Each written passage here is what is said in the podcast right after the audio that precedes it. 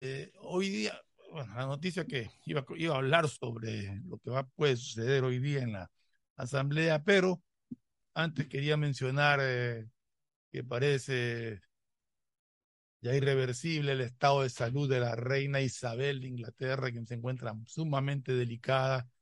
Toda la familia la han llevado ya al Palacio del Balmoral para que estén presentes al lado de, de la reina y parece que se temen que en cualquier momento haya un desenlace fatal. La reina ya también pasa a los 96 años, si no me equivoco. Eterna. Entonces, sí, es eterna. Se ha pasado a un montón de presidentes de distintos países, papas, todo. Vio a Hitler, vio a este, Mussolini.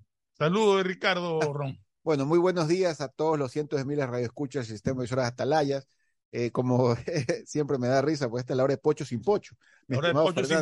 Se nos escapó el pocho hoy día Quito por una cuestión estrictamente personal, pero aquí estamos para reemplazarlos, ojalá demos la talla. Bueno, usted sí, Fernando, yo recién le voy a, dar, a tratar de dar la talla para poder mantener la atención y mantener la concentración de parte de nuestros radioescuchas con los comentarios relativos pues a los avatares políticos del día a día pues de nuestro país, de nuestra ciudad, de nuestra región, que son tan importantes para, para todos nosotros. Y efectivamente, eh, Fernando, lo que tú decías, eh, más allá de que no es un tema de interés nacional, pero sí es un tema de interés mundial, mi estimado Fernando. Eh, es, es una reina que ha gobernado, es la reina más longeva de todos los reyes de Inglaterra de toda la historia. Es más, la reina Victoria la superó hace como dos años, creo que es la reina Isabel, superó a la reina Victoria, que era la más longeva hasta, la super, hasta el, el récord roto por la actual reina Isabel y siempre ha estado el hijo Carlos esperando gobernar y nunca ha podido acceder, ¿no? Y el hijo Carlos creo que tiene 75 también. Entonces, no creo que dure mucho el, heredero, que es el príncipe Carlos, sería el rey Carlos, si, fallece lamentablemente la reina Isabel. Carlos podría incluso abdicar a favor de uno de sus hijos que son mucho más jóvenes, ¿no? Podría ser. Y estuve leyendo que el príncipe William y el príncipe Harry están volando a Inglaterra en estos momentos, llegando urgentemente. Eh, un tema interesante, eh, en, en, Londres existe pues el Palacio de Buckingham, que tiene una tradición milenaria de efectuar el denominado cambio de guardia todos los días. El día de hoy, el cambio de guardia fue suspendido. Hay un letrero en el Palacio de Buckingham, lo leí en redes sociales, me pareció un tema trascendental porque ese cambio de guardia es llueve, trueno, relampaguez, 365 días al año, desde hace muchísimos eh, años que, eh, esto no ha dejado de, suceder.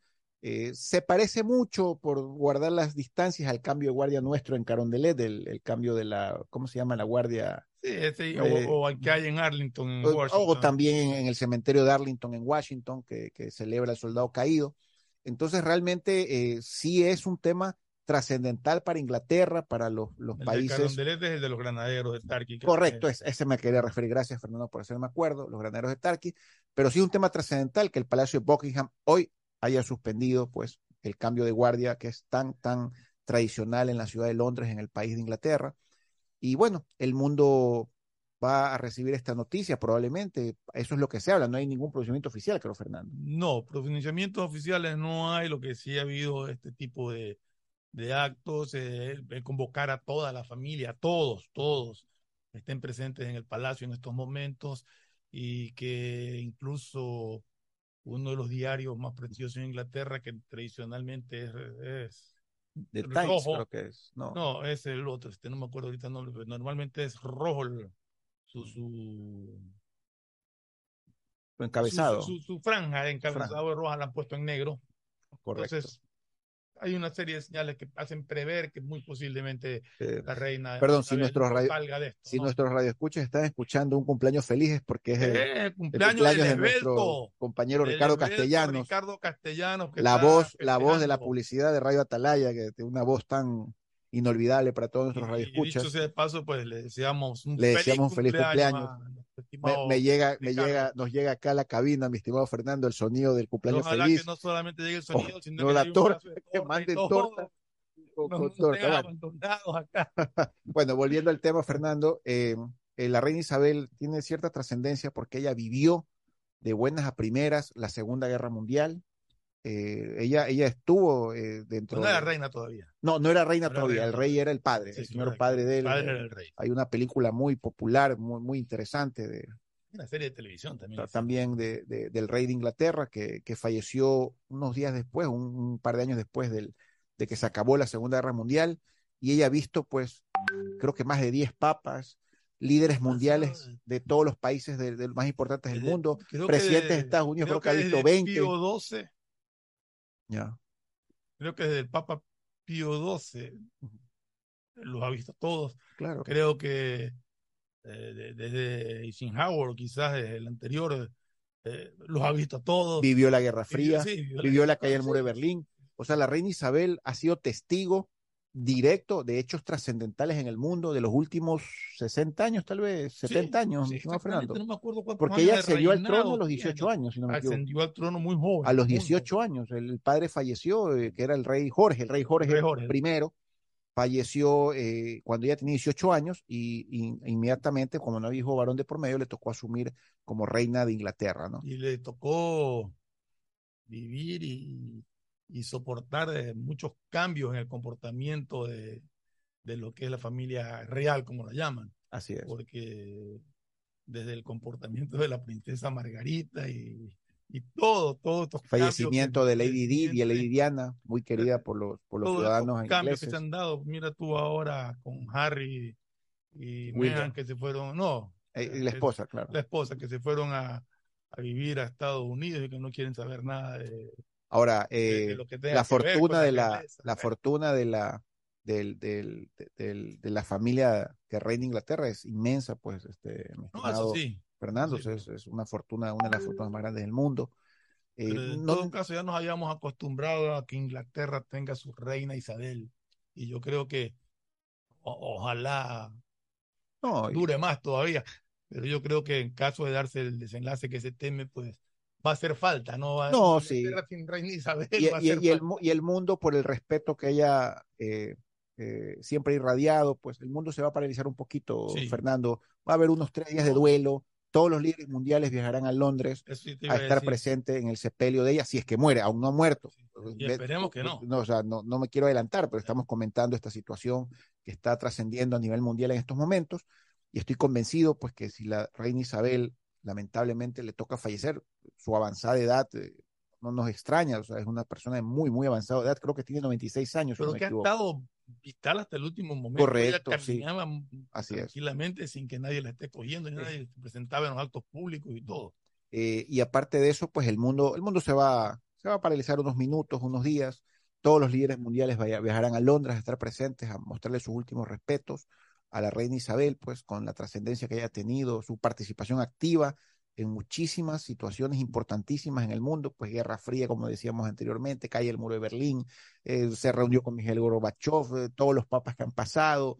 Eh, la verdad que se muere una parte de la historia si es que ella lamentablemente fallece, como aparentemente está en un grave estado de salud en estos momentos.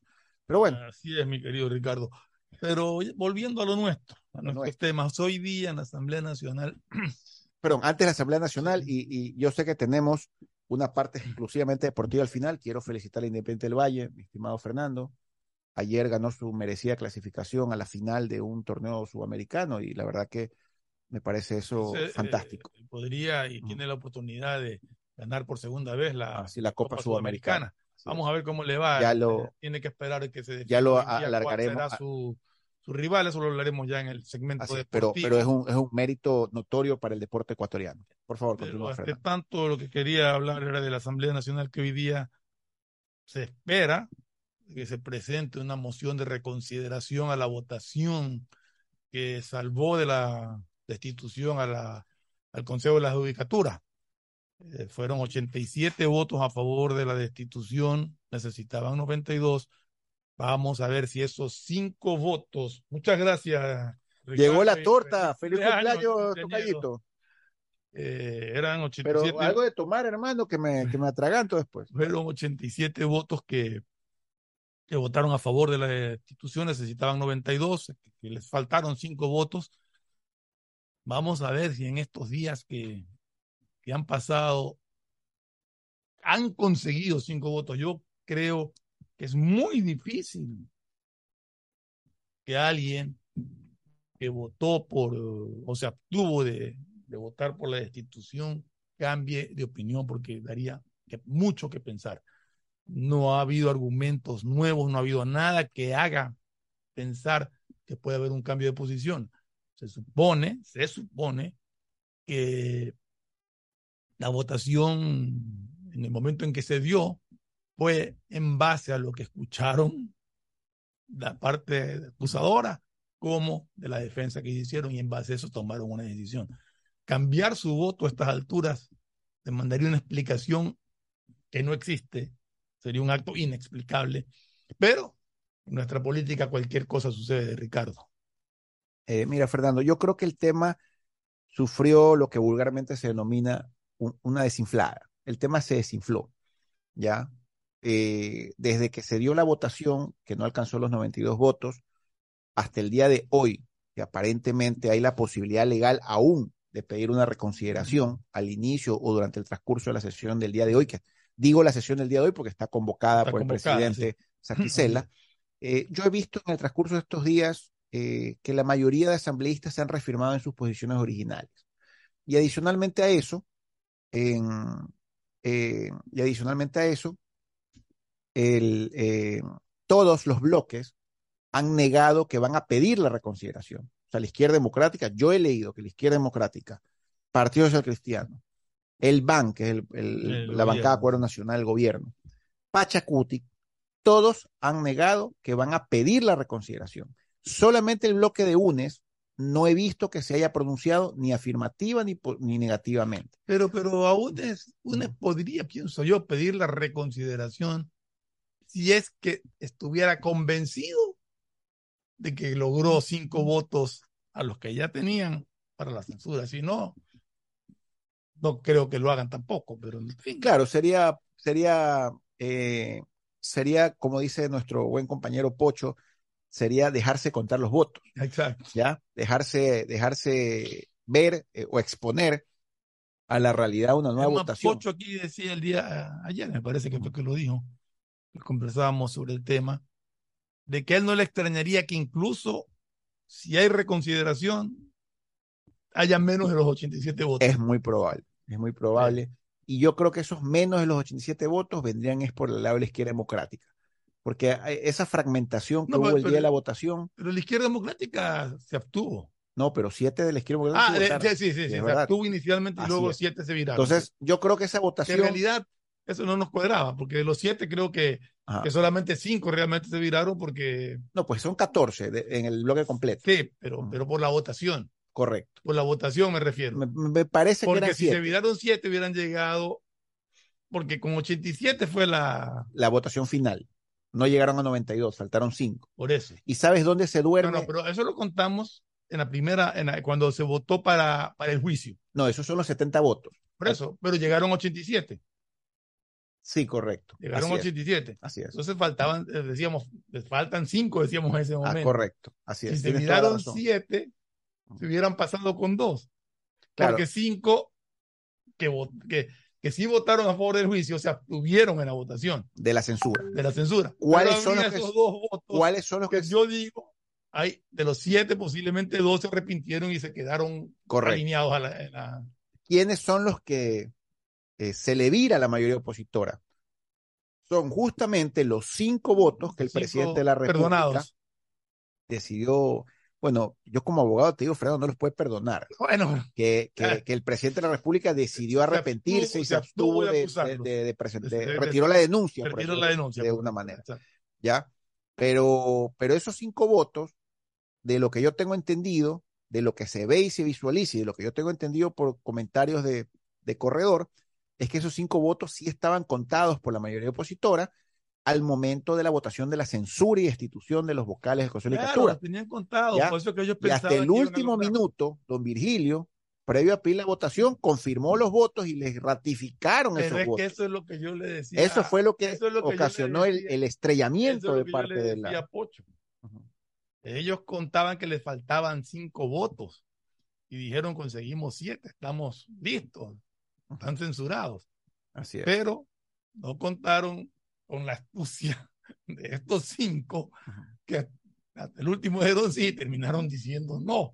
Claro. Y dos votos De esos siete, aparentemente, hay dos votos que no terminaron llenos tampoco. Bueno, yo, no sé si sea por otro lado que se dos votos. Yo, siempre, yo siempre he hablado. se mantuvieron los 87. Siempre que he hablado con amigos asambleístas, siempre me dicen que cuando uno calcula los votos, tiene que siempre dejar unos dos, tres, cuatro más margen por si las moscas, ¿no? Porque uno no puede estar 100% seguro ni confiado en que una persona, por más que haya garantizado verbalmente la decisión eh, o que haya anticipado la decisión de su voto, pueda finalmente votar por la forma en que lo anticipó. Siempre, siempre hay que dejar un margen, siempre hay que dejar un margen en todas las votaciones, ¿ah?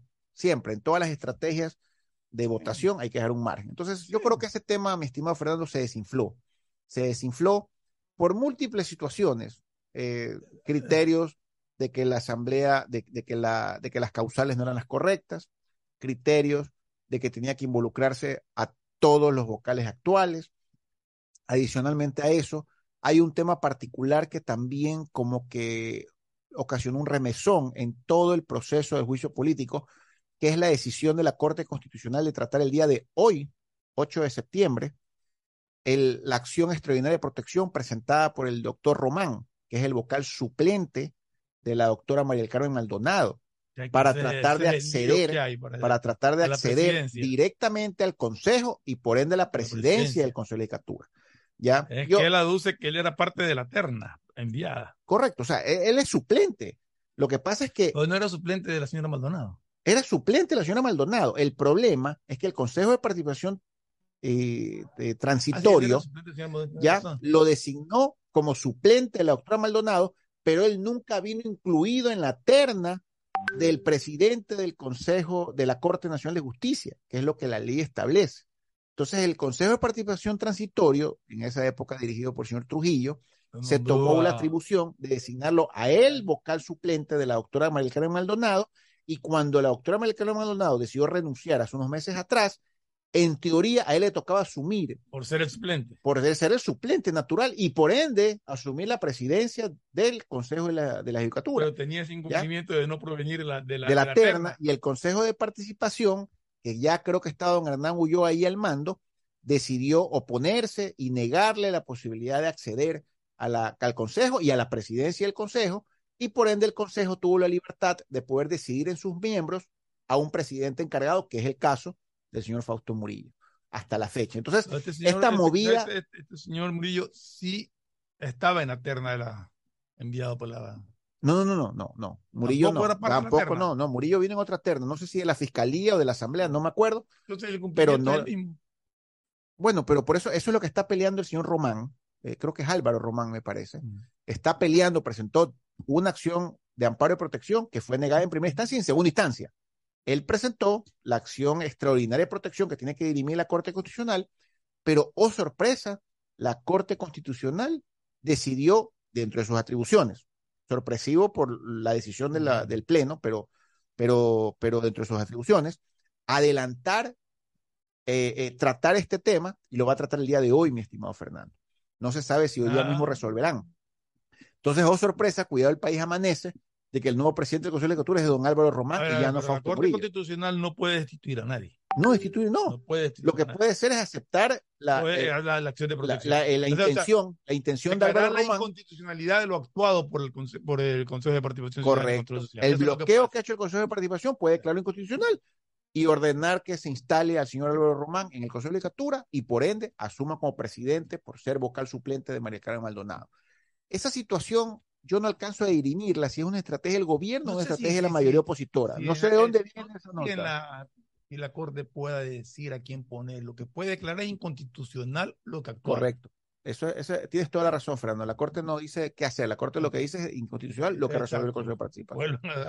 Entonces es un tema muy complejo y muy confuso, Fernando. Pero esta situación de este suplente, yo creo que también enrareció y puso más pesado el ambiente del tema del juicio político a los vocales. Y eso ha ocasionado que todo el mundo esté más allá de la, eh, con, los ojos viendo la potencial reconciliación del día de hoy, pero también con el rabillo del ojo, están viendo qué va a pasar en la Corte Constitucional. Claro. ¿Ya? Entonces, bueno, son los avatares normales que nos tienen nuestros políticos aquí, a los ciudadanos, a nuestros compatriotas, sufriendo todos los días. Estaremos esperando y estaremos bien, esperando también a ver, porque aquí estamos nosotros analizando y viviendo posibilidades de repente se presenta la reconsideración y de repente hay los votos. Hay los votos. Hay los votos. En nuestra política no sabemos absolutamente el, el, cuál qué, existe. Mi estimado, yo le decía a un grupo de amigos, Fernando, miren señores, eh, el abogado Jaime Nebot pues tiene 30 años jugando este ajedrez.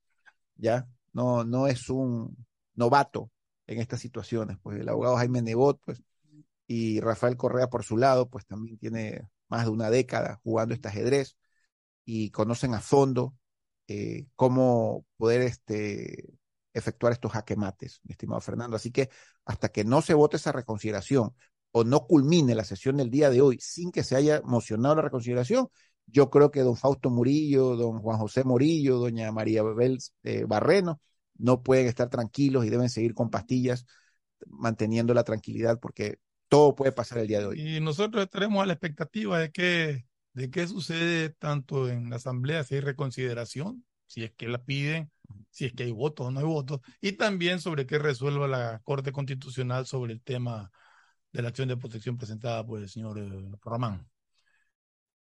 Y dentro de lo mismo, la Asamblea, o sea, la Comisión de Fiscalización de la Asamblea, con cinco votos, aprobó el llamado a juicio político a los miembros del Consejo de Participación Ciudadana y Control Social. Así es. Lo que pasa es que había dos propuestas de juicio político, mi estimado Fernando.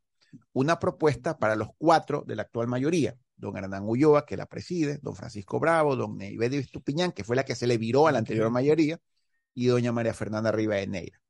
Entonces, hay una propuesta, obviamente, de UNES, Partido Cristiano, para enjuiciar a esos cuatro y había una propuesta del asambleísta Ricardo Vanegas de Pachacutic para enjuiciar a los siete. A todos. A todos. Lo que pasa es que la Comisión de Fiscalización, al momento de efectuar la votación respecto de unificar los juicios políticos o mantenerlos independientes, en la votación, don Fernando Villavicencio, que la preside, perdió. Don Fernando mantenía la intención de hacer unificar, un, solo juicio político a los siete. Ya, pero en la votación, don Fernando perdió, la mayoría opositora ganó con cinco votos, y se decidió mantener los dos juicios independientes y autónomos. Ya, pero, pero, ordenó que primero comience el de los cuatro, de, la actual mayoría. Pero los juicios, para que sean independientes y autónomos, tendrían que ser por causales distintas, porque si no, es un absurdo. Si no, es un absurdo total. Mi estimado Fernando, cuando nosotros hablamos en la Asamblea, solamente hablamos del voto. Nadie le importa los motivos, las consideraciones, las razones, las circunstancias, o como decía el Chavo del Ocho, causas, motivos, razones, circunstancias. A nadie le importa eso, es un detalle. ¿ya? Lo importante es la dictadura del voto. ¿ya? Porque ahí, al momento que se vota, se toma que, es que hacer dos juicios políticos a, dos grupos distintos, pero por las mismas causales. Es, más, Fernando. O sea, ¿cómo podrías en un momento dado, si son las mismas causales, decirle a un grupo censurado y destituido y decirle al otro grupo no. Bueno, o, es más, llevas el juicio contra los siete y al momento de la votación divides la votación. Esa también era otra opción. Entonces, manejabas el juicio contra los siete, ya los interpelantes hacían sus actuaciones como, como es lo que ellos aspiran, pues por, por el deseo de llevar el juicio político, y en el momento de la votación dividías la votación. Eso podía ser. Había más de 70, había más de 70 para los cuatro de la actual mayoría y había menos de 70 para los otros tres y no había problema, ¿no? Pero eh, en la Comisión de Fiscalización se partió esta situación. Entonces el país está abocado y, te digo una cosa, Fernando, cuando yo digo el país, hay muchos ciudadanos que no les importa esta situación, hay muchos compatriotas. Hay mucha gente que no lo conoce Que están involucrados en el día a día en sus trabajos privados, en, en sus necesidades, en sus problemas familiares, profesionales, eh, con los estudios de sus hijos. Hay tantos avatares que sufren nuestros ciudadanos, compatriotas del mundo y sobre todo los nuestros, con tantos problemas que hay. Que todas estas situaciones, los intereses particulares de los políticos, a la mayoría de ciudadanos no, no les atrae.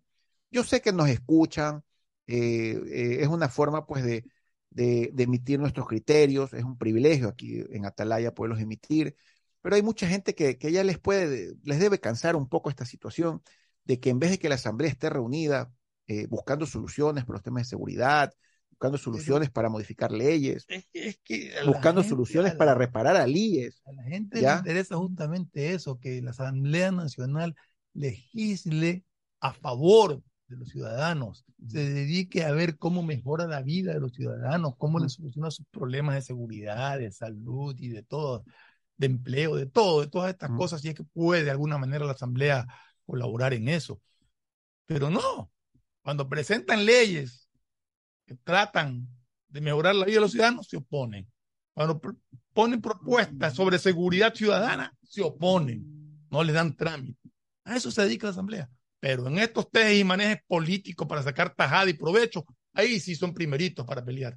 Sí, Fernando, eso es decepcionante. Y yo quería pedir tus favores. Eh, yo he escuchado estos últimos días, semanas, un tema que está muy candente, que es el, el Instituto Ecuatoriano de Seguridad Social. Yo he escuchado sin número de personas en varias entrevistas que han comentado, criticado, eh, lamentado la situación del Instituto Ecuatoriano de Seguridad Social, pero en todos esos comentarios todos hacen diagnósticos, pero nadie aporta soluciones. ¿Qué te parece, Fernando, si empezamos a hablar de soluciones? Me he permitido hasta redactarlas un poquito para comentar de las soluciones del Instituto Ecuatoriano de Seguridad, potenciales soluciones. Me gustaría que eh, comencemos hablando del, del, Instituto Ecuatoriano de Seguridad Social y podamos ir hablando una por una de las, de las de las soluciones, Fernando. Al hablar del Instituto de, Ecuatoriano de Seguridad Social, tenemos que ir hablando de sus enormes e innumerables problemas y de las soluciones. Pero no hablemos de los problemas. tenemos que hablar de los problemas. Pero, a ver, pero el problema. Para que tú puedas hablar de una solución, el, tiene que decir el, problema. El problema te lo voy a decir en una línea y comentamos la solución. Porque yo escucho a todo el mundo, ahora lo escucho a don Marco Proaño Mayo en esta radio, dando los diagnósticos y, y problemas del IES. Escucho a don Alfredo Ortega, presidente actual del Consejo Directivo, hablando de, la, de, los problemas. Escuché al ingeniero Jorge Guate también, expresidente del Consejo Directivo, en, aquí en el programa Sin Amarres de Atalaya, con Stanley Poveda y con Alcides Montilla. Eh, escuché a don Alberto Ajic en contacto en un programa de televisión de, de Coavisa, me parece, también hablando del IES. Yo los escucho a todos dando explicaciones muy concienzudas, muy detalladas de las situaciones del IES pero no aportan soluciones. Yo, yo sí me he atrevido, mi estimado Alfredo, a, dar una solución. Fernando, ¿no? Fue Fernando, pero. pero, pero pues te decía, pero yo, yo, te, yo te puedo enumerar algunos de los problemas y tú me puedes decir la solución es esta. O tú tienes una solución general. No, no, particular. Vamos, comencemos.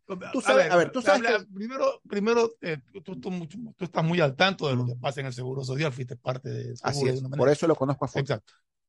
Hablan de que el gobierno de la Revolución Ciudadana hubo un incremento desmesurado de personal en el Seguro Social, de 11 mil a 38 mil o algo así. Correcto.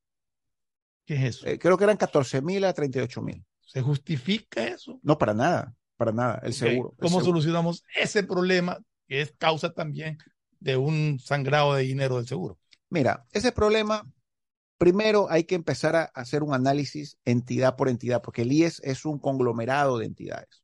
Un conglomerado de entidades porque el IES es como cinco ministerios en uno. Eso es lo que la gente a veces se olvida. Ya todo lo que corresponde al Seguro Social Campesino es un ministerio. Casi 700 dispensarios a nivel nacional con un presupuesto de alrededor de 500 millones de dólares. ¿Ya? Solamente Seguro Social Campesino. Solo Seguro Social Campesino. ¿Ya? Y para que tú tengas una idea, pues cada dispensario tiene sus respectivos médicos, enfermeras, e incluso hasta odontólogos. Son dispensarios exclusivos del seguro social del campesino. seguro social campesino. Ya. Lo que yo siempre he dicho, y voy a aprovechar que he mencionado el seguro social campesino, es que, con todo respeto, el seguro, el, toda la infraestructura del seguro social campesino no debería estar en manos del IES, mi estimado Fernando. Ni el IES pagarlo con los aportes de los afiliados y de los, y los jubilados y, de los trabajadores. A hacer un poquito más claro. El seguro social campesino ¿Con qué se financia? Con los aportes de los trabajadores. Nada que ver con un aporte de campesinos. De, no, del Estado, no, para nada. El con los mismos aportes de los trabajadores. Con los mismos aportes míos, tuyos, de Ricardo, del cumpleaños. Pero los afiliados al IES por el Seguro Social Campesino, ¿qué aportan? No son afiliados al IES, son afiliados al Seguro Social Campesino y aportan casi un valor de, un, de dos dólares mensuales por el grupo familiar lo que se recauda. A ver, a ver, a ver. Eso, es interesante porque eso mucha gente. Es que la gente no, lo sabe. la gente no lo sabe. Ya. Mira, cuando yo llegué al IES, yo vi en una explicación que de los 9 mil millones de dólares del presupuesto general del IES anual, se gastaban 500 millones en seguro campesino. Yo dije, Dios mío, 500 millones en seguro campesino. Pero cuando yo empecé a conocer el seguro campesino, me di cuenta, Fernando, que el Ecuador no puede vivir sin el seguro social campesino porque esos dispensarios no están en las poblaciones, están, como dicen en el campo, para adentro. ¿ya? No, no, no. Yo me tardaba 40 minutos en llegar a un dispensario del seguro campesino. De aquí tiene y no había ni señal de internet en esos dispensarios. Tiene que existir, tiene que existir. Tienen que existir, mi estimado. Es más, creo que tendrían que hasta mejorarlos. Por, supuesto, pero, pero, son muy bonitos, ¿ah? ah muy completos, mi estimado. Pero, pero el punto es cómo se financia. Con los aportes de los afiliados, lo cual no es justo. Exacto, a eso me refiero. Pues. Eso es lo que nadie pone el dedo en la llaga. Yo no, yo no, digo cómo se financia en el sentido que estoy preguntando cómo se financia, sino cómo se financia, buscar cómo financiarlo sin afectar al, aporte de los Es que, Fernando, toda la infraestructura del Seguro Social Campesino debería pasar al Ministerio de Salud y, debería ser cubierto por el Estado, absolutamente. ¿Por qué los afiliados y los trabajadores tienen que cubrir 500 millones de dólares anuales del Seguro Social Campesino. Esos 500 millones incluyen las pensiones jubilares de los, de los, de los, de los afiliados del Seguro Social Campesino, que ganan alrededor de 100 dólares eh, mensuales cuando se jubilan. ¿Ya? Y lo que pasa es que la gente que paga, que se afilia al Seguro Social Campesino, no al IES, hay que hacer esa diferencia sustancial, mi estimado Fernando. ¿Ya? Pagan alrededor de 2 dólares mensuales por el grupo familiar. El Seguro Social Campesino es financiado por el IES, pero los afiliados al Seguro Social Campesino no son afiliados del IES. No, no, no. Pero al momento que se afilian al Seguro Social Campesino, tienen acceso a los dispensarios y a la red de salud del IES. ¿Ya? O sea, pueden terminar en el Teoro Maldonado o pueden terminar en la clínica Gilbert. ¿Ya? Por una emergencia. Entonces, por eso te digo, son 500 millones de dólares que maneja el Seguro Social Campesino pero que es pagado con el aporte de los afiliados, porque el aporte de los afiliados del Social Campesino, con todo el debido respeto, si me están escuchando, les pido mil disculpas, es una miseria, no para ustedes, afiliados al Seguro Campesino, sino para la recaudación que necesita el IES para sostener solo el Seguro Social Campesino. Entonces, si alguien quiere ayudar al IES. Totalmente insuficiente. Totalmente. ¿Sabes cuánto se ha recaudado anualmente? Como 14 millones de dólares. 14 millones para 500. Una barbaridad. ¿Ya? Es una locura, mi estimado Fernando. Entonces, si alguien quiere ayudar al IES, lo primero que debería hacer el Estado, a ver, señores, les vamos a quitar la carga de 500 millones anuales al IES y la va a asumir el Ministerio de Salud. Con eso tú le das un oxígeno brutal al IES, ¿ya? De 500 millones de dólares anuales, ¿ya? Que no tienen por qué ser. Lo que pasa es que, claro, ya han pasado 60 años que se fundó el Seguro Social Campesino, ¿ya? Y el IES siempre lo ha sufragado. Pero realmente, Fernando, no tiene sentido que el IES, del aporte de sus afiliados, de sus trabajadores y empleadores también, obviamente, tenga que pagar 500 millones anuales para un seguro social campesino que debería asumirlo directamente el Estado. Insisto, el Ecuador no puede vivir sin la red de salud del Seguro Social Campesino. Esos casi 680 y pico de dispensarios médicos son vitales para los conglomerados humanos que radican alrededor. Son insuficientes, debería haber más. Debería haber más, pero no hay recursos para hacer más. Pero yo he visitado esos dispensarios. Oye, Fernando, cuando tú llegas, la gente sale, tú no sabes ni dónde sale, ¿no? Porque están enclavados en medio de, la, de, cultivos, de sembríos, pero cada dispensario te atiende cuatro, cinco mil, seis mil personas. Y la gente cuida tanto sus dispensarios que hasta le llevan comida a los médicos, trasladan a los médicos a las carreteras principales o sea, cuidan a sus médicos, les llevan gallinas, les regalan, o sea, esos médicos son adorados porque para esas personas, realmente, mi estimado Fernando, eso, esa es la luz, es, vida. Es que esto no es responsabilidad de, los afiliados al Seguro Social Campesino ni de los médicos que trabajan en el Seguro Social Campesino. Este es un problema de, Estado, de que tiene que, precautelar por los intereses también de los demás. Y, y si, esto es, si esto es, como tú dices, una carga injusta para el IES, debería asumir el Estado a través de o determinar el monto que, que demanda el Seguro Social Campesino y transferirlo al IES para financiarlo o trasladarlo al Ministerio de Salud como tú Incluso si un eh, si un afiliado del Seguro Social Campesino o miembro de su núcleo familiar, porque insisto, pagan dos dólares mensuales, no por el afiliado, por el núcleo familiar. Y tiene razón. Y tiene razón. Está bien. ¿Ya? Entonces, ¿qué pasa? Si una persona un dispensario, por un problema de salud mucho más grave que no puede ser atendido en un dispensario, tiene que ir a un hospital o a un centro de salud de mayor complejidad, no debería ir al IES, debería ir al Ministerio de Salud, mi estimado Fernando. ¿Ya? Eso también hay que verlo. Entonces, en vez de terminar en el Toro Maldonado, que termine en el Monte Sinaí, por decirlo de alguna manera. ¿Ya? Bueno, pero, pero al IES tú le harías un favor enorme quitándole ese peso de encima, ¿ya? Y, le darías oxígeno para el resto de sus necesidades. Vamos a la pregunta inicial. ¿Por qué se incrementó tanto el personal? ¿Qué, qué se creó para inventar, para crear, para crecer eh, un 100% el personal? Parte del crecimiento era necesario, porque, se, se, por ejemplo, el Hospital de los Seigos se inauguró en el 2015. Ahí hay, ahí hay más de 2.000 personas, por ejemplo. ¿Ya? El Hospital de Quito Sur, que se lo eh, inauguró también en el 2015. Ahí hay 2.000 personas. El Hospital de Manta, que también lo inauguró el presidente Correa, me acuerdo, ahí hay 2.000 personas. O sea, ha venido creciendo el IES naturalmente.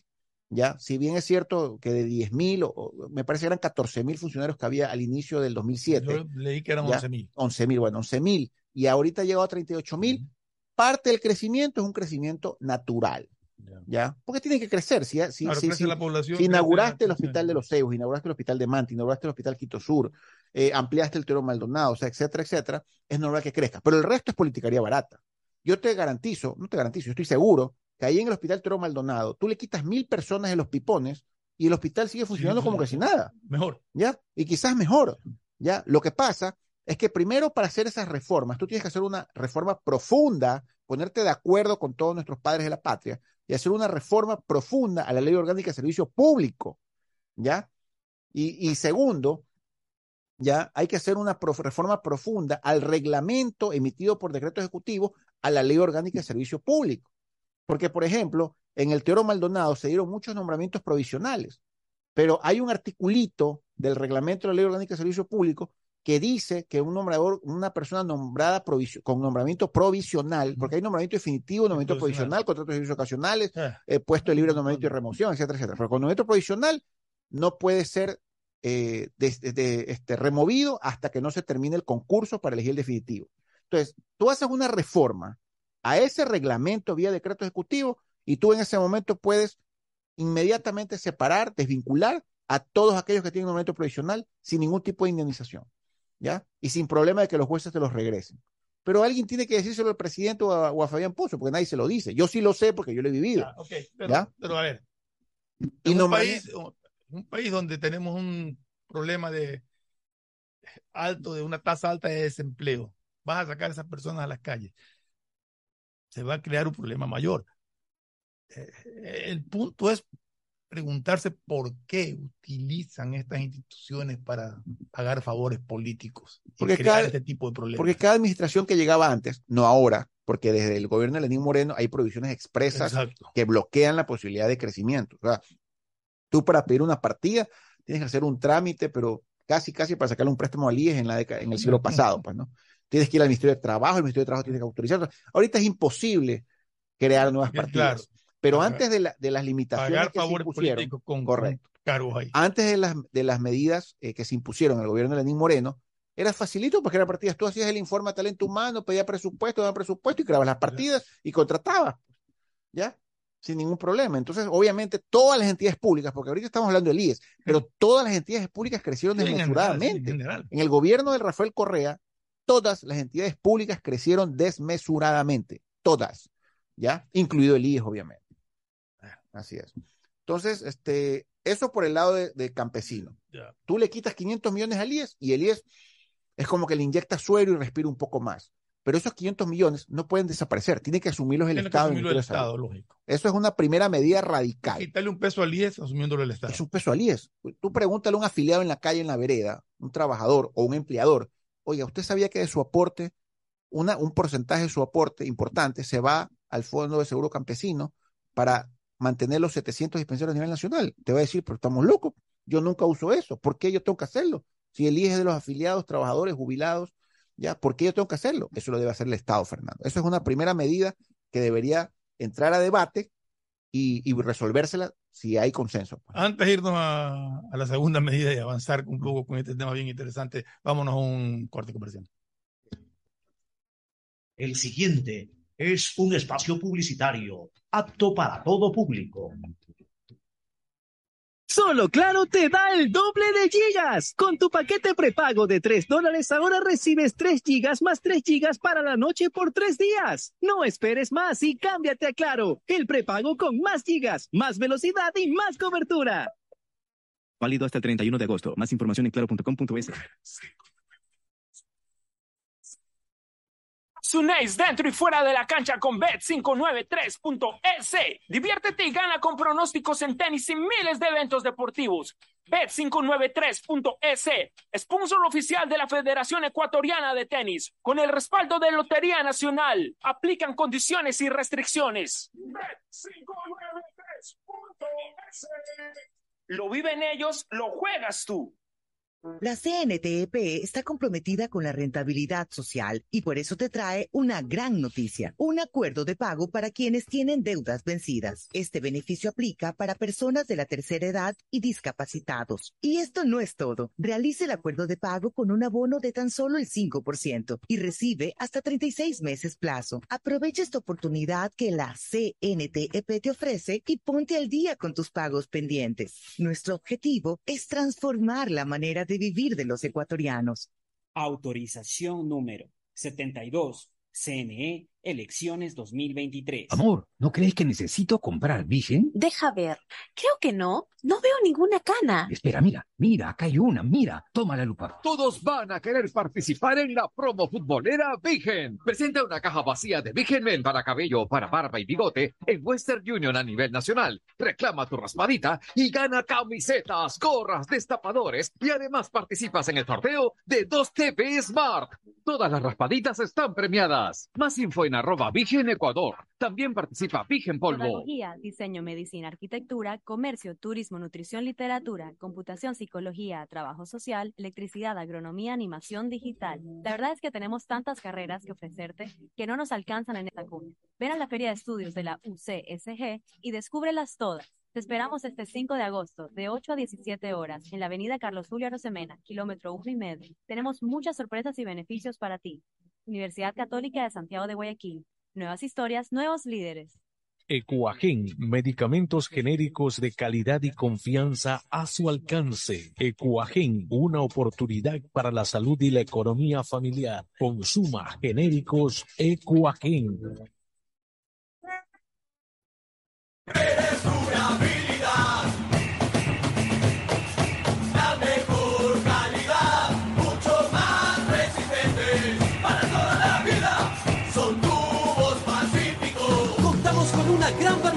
Tuberías y accesorios de PVC para uso domiciliario, infraestructura y agrícola, fabricados con materiales más resistentes y duraderos, 100% libre de metales pesados. Tubos Pacífico para toda la vida. Obras para tu bienestar. Por eso en la alcaldía creamos la Casa Rosada, un pedacito de Guayaquil en el corazón de la Tarazana, para que reciba servicios integrales como atención médica, terapias físicas y mentales servicios veterinarios, atención de trámites municipales, además de recibir almuerzos todos los días, medicina gratuita, entre otros. El bienestar de la gente se siente.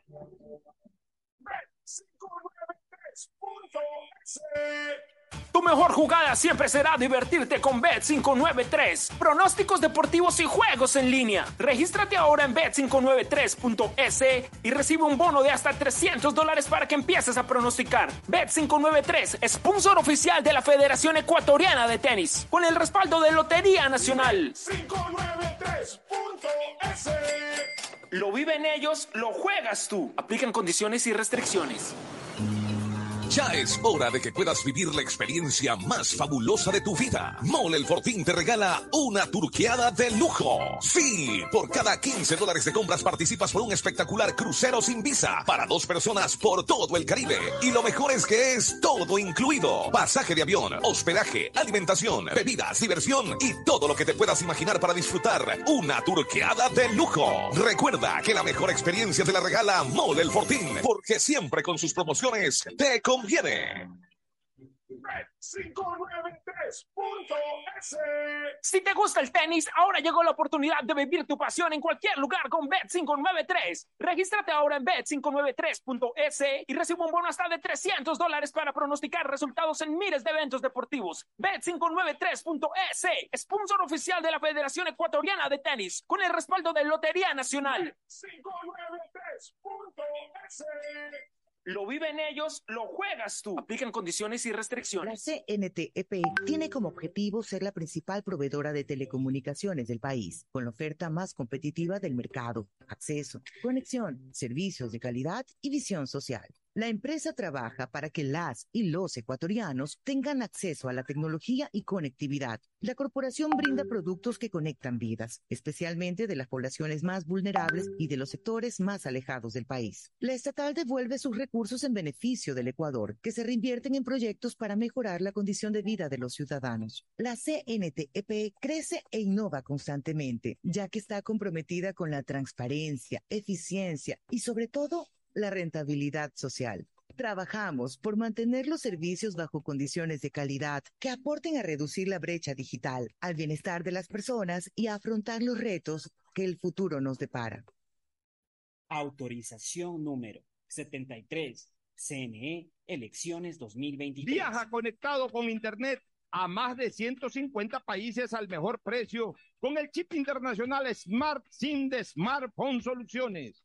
Estamos 24 horas en los aeropuertos de Guayaquil y Quito, pasando migración junto al Duty Free. También en Plazaquil, local 55, en San Borondón, en la avenida principal de Entre Ríos. Lo importante es que cuando viajes estés conectado, sin esperar conectarte un Wi-Fi. Conéctate directamente con tu chip al teléfono celular que quieras llamar a través del WhatsApp o de manera directa. No lo olvides, Smart SIM de Smartphone Soluciones te espera en el aeropuerto con atención 24 Hola, horas. soy Gustavo Alfaro y tengo un mensaje para ti. Escoge tu 5 y calienta, porque Banco Guayaquil, el Banco de la Tri, lo lleva a Qatar. Regístrate en elbancodelatri.com y acumula oportunidades para ganar comprando con tus tarjetas y usando tu app de Banco Guayaquil. Tendremos un ganador con cinco acompañantes.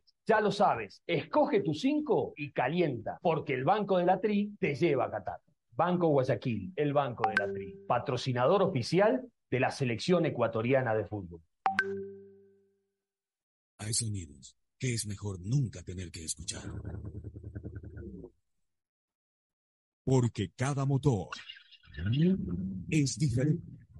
Desde hace 104 años, lubricantes Full mantiene la más alta tecnología y calidad en línea de aceites para motores a diésel y gasolina. Está hecho con una fórmula especial para dar excelente protección a todo tipo de motores, evitando el desgaste prematuro de pistones, anillos y árbol de levas, ayudando a mantener limpio el motor y libre de depósitos que se forman por las altas o bajas temperaturas. Dele a su motor lo que se merece. Lubricantes Full, la más alta tecnología en lubricación. 104 años preservando la vida de su motor. Lubricantes Cool. Cool es más lubricante.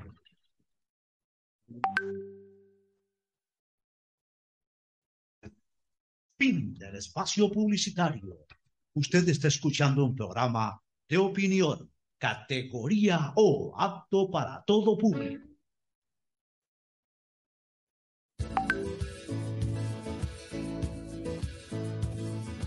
Camino.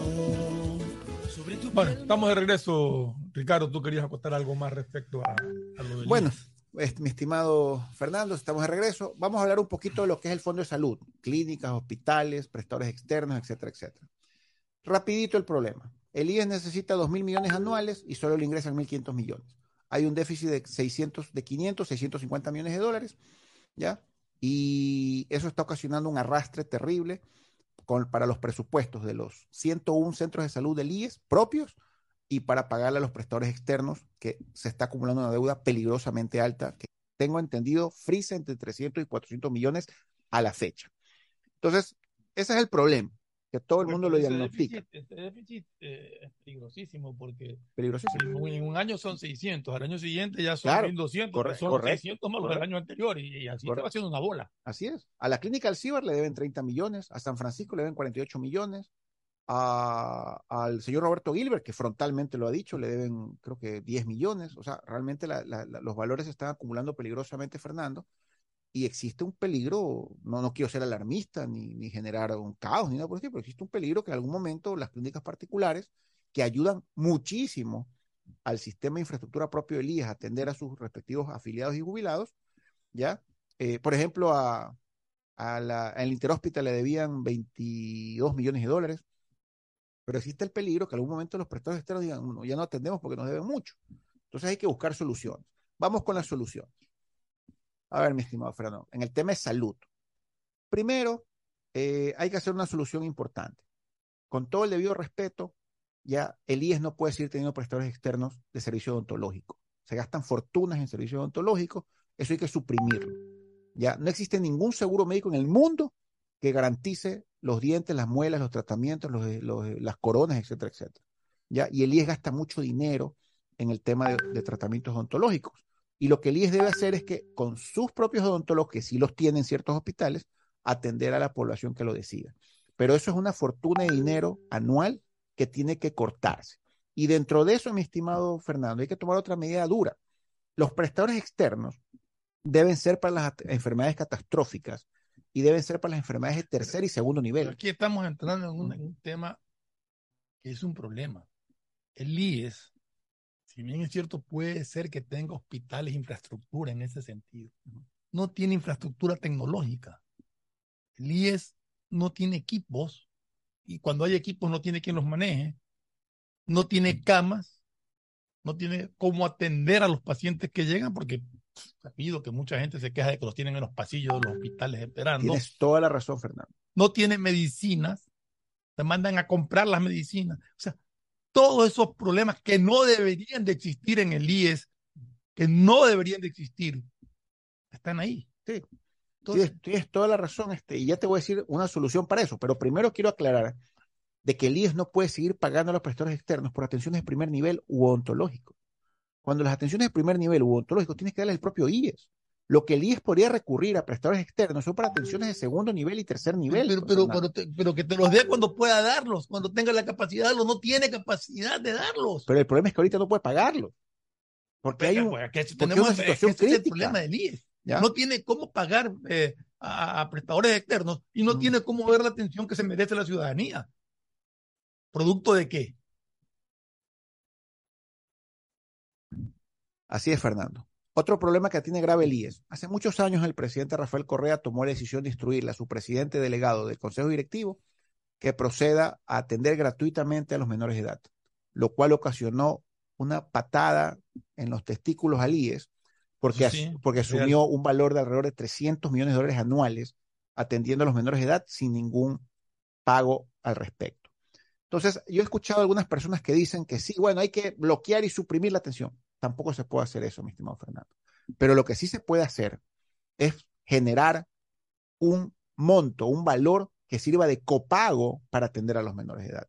No se los puede seguir incluyendo gratuitamente. Yo sé que estas son medidas dolorosas, Fernando, pero algo hay que hacer porque el IES va a desaparecer. En este momento, Fernando, si un cónyuge, ya, de una... De... ¿Pero qué sugieres? Que un empleador, tú, yo, cualquier afiliado al IES, eh, pague el 920. No, no, no, no, no, no, no. Déjame terminar, no, déjame terminar el, idea. Paga el 975. Sí, sí 975 y el empleador paga el 1125. El 1125, sí. Pero ese 975 ya lo paga. Pero si yo quiero que a mis hijos menores de edad le den atención, eh, tendría que pagar un, por decir algo, un punto cinco más por cada uno. Bueno, te voy a poner decirte algo. Te, quiero ponerte el ejemplo. Esa sería la idea. Correcto. te pongo un ejemplo. En este momento, Fernando, Tú eres afiliado al IES, estás formalmente trabajando, ¿ya? Y eres afiliado al IES.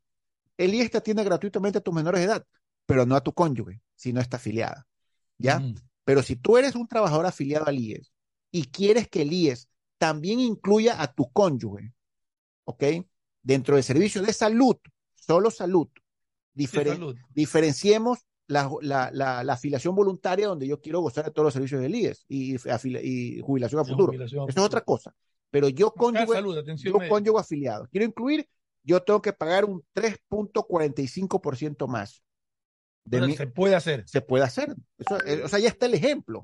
Entonces, si tú ganas, por decirte, el sueldo básico, 4, 425 dólares mensuales, pero tu cónyuge no goza del servicio de salud del IES porque no está afiliada por su patrono o porque hace un trabajo, porque no trabaja, etcétera, etcétera, pero tú quieres incluirla, tú tienes que pagarle al IES el 3.45% de los 425 dólares. Adicional a los 975. Adici adicional a lo que tu empleador te retiene. Claro. ¿Ya?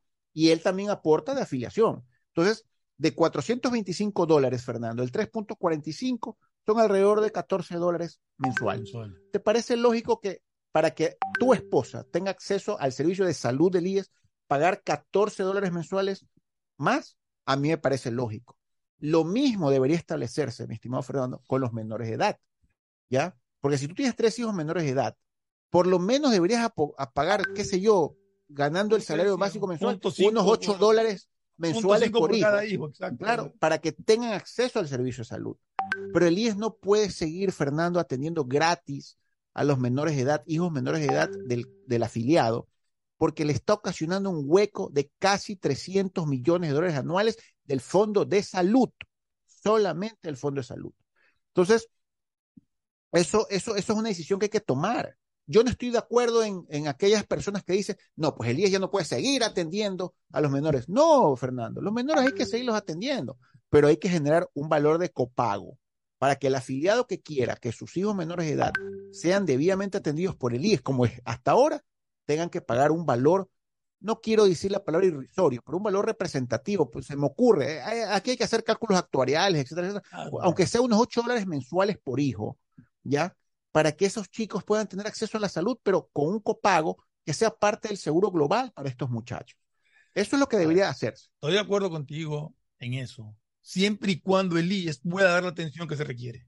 Es que aquí tenemos el problema de que el IES no presta la atención que el afiliado necesita y que merece por sus aportes. Vamos a otro. A otro con ese problema, mientras no se solucione ese problema, el IES, mientras tengamos a los ciudadanos quejándose de que en el IES no los atienden, de que les dan la cita para después de seis meses, de que no hay medicinas que los mandan a comprar, de que los tienen en los pasillos esperando. Mientras eso no se solucione, bueno, pero, ya, vamos a hablar de eso. Eh, lo tengo aquí escrito, mi estimado Fernando.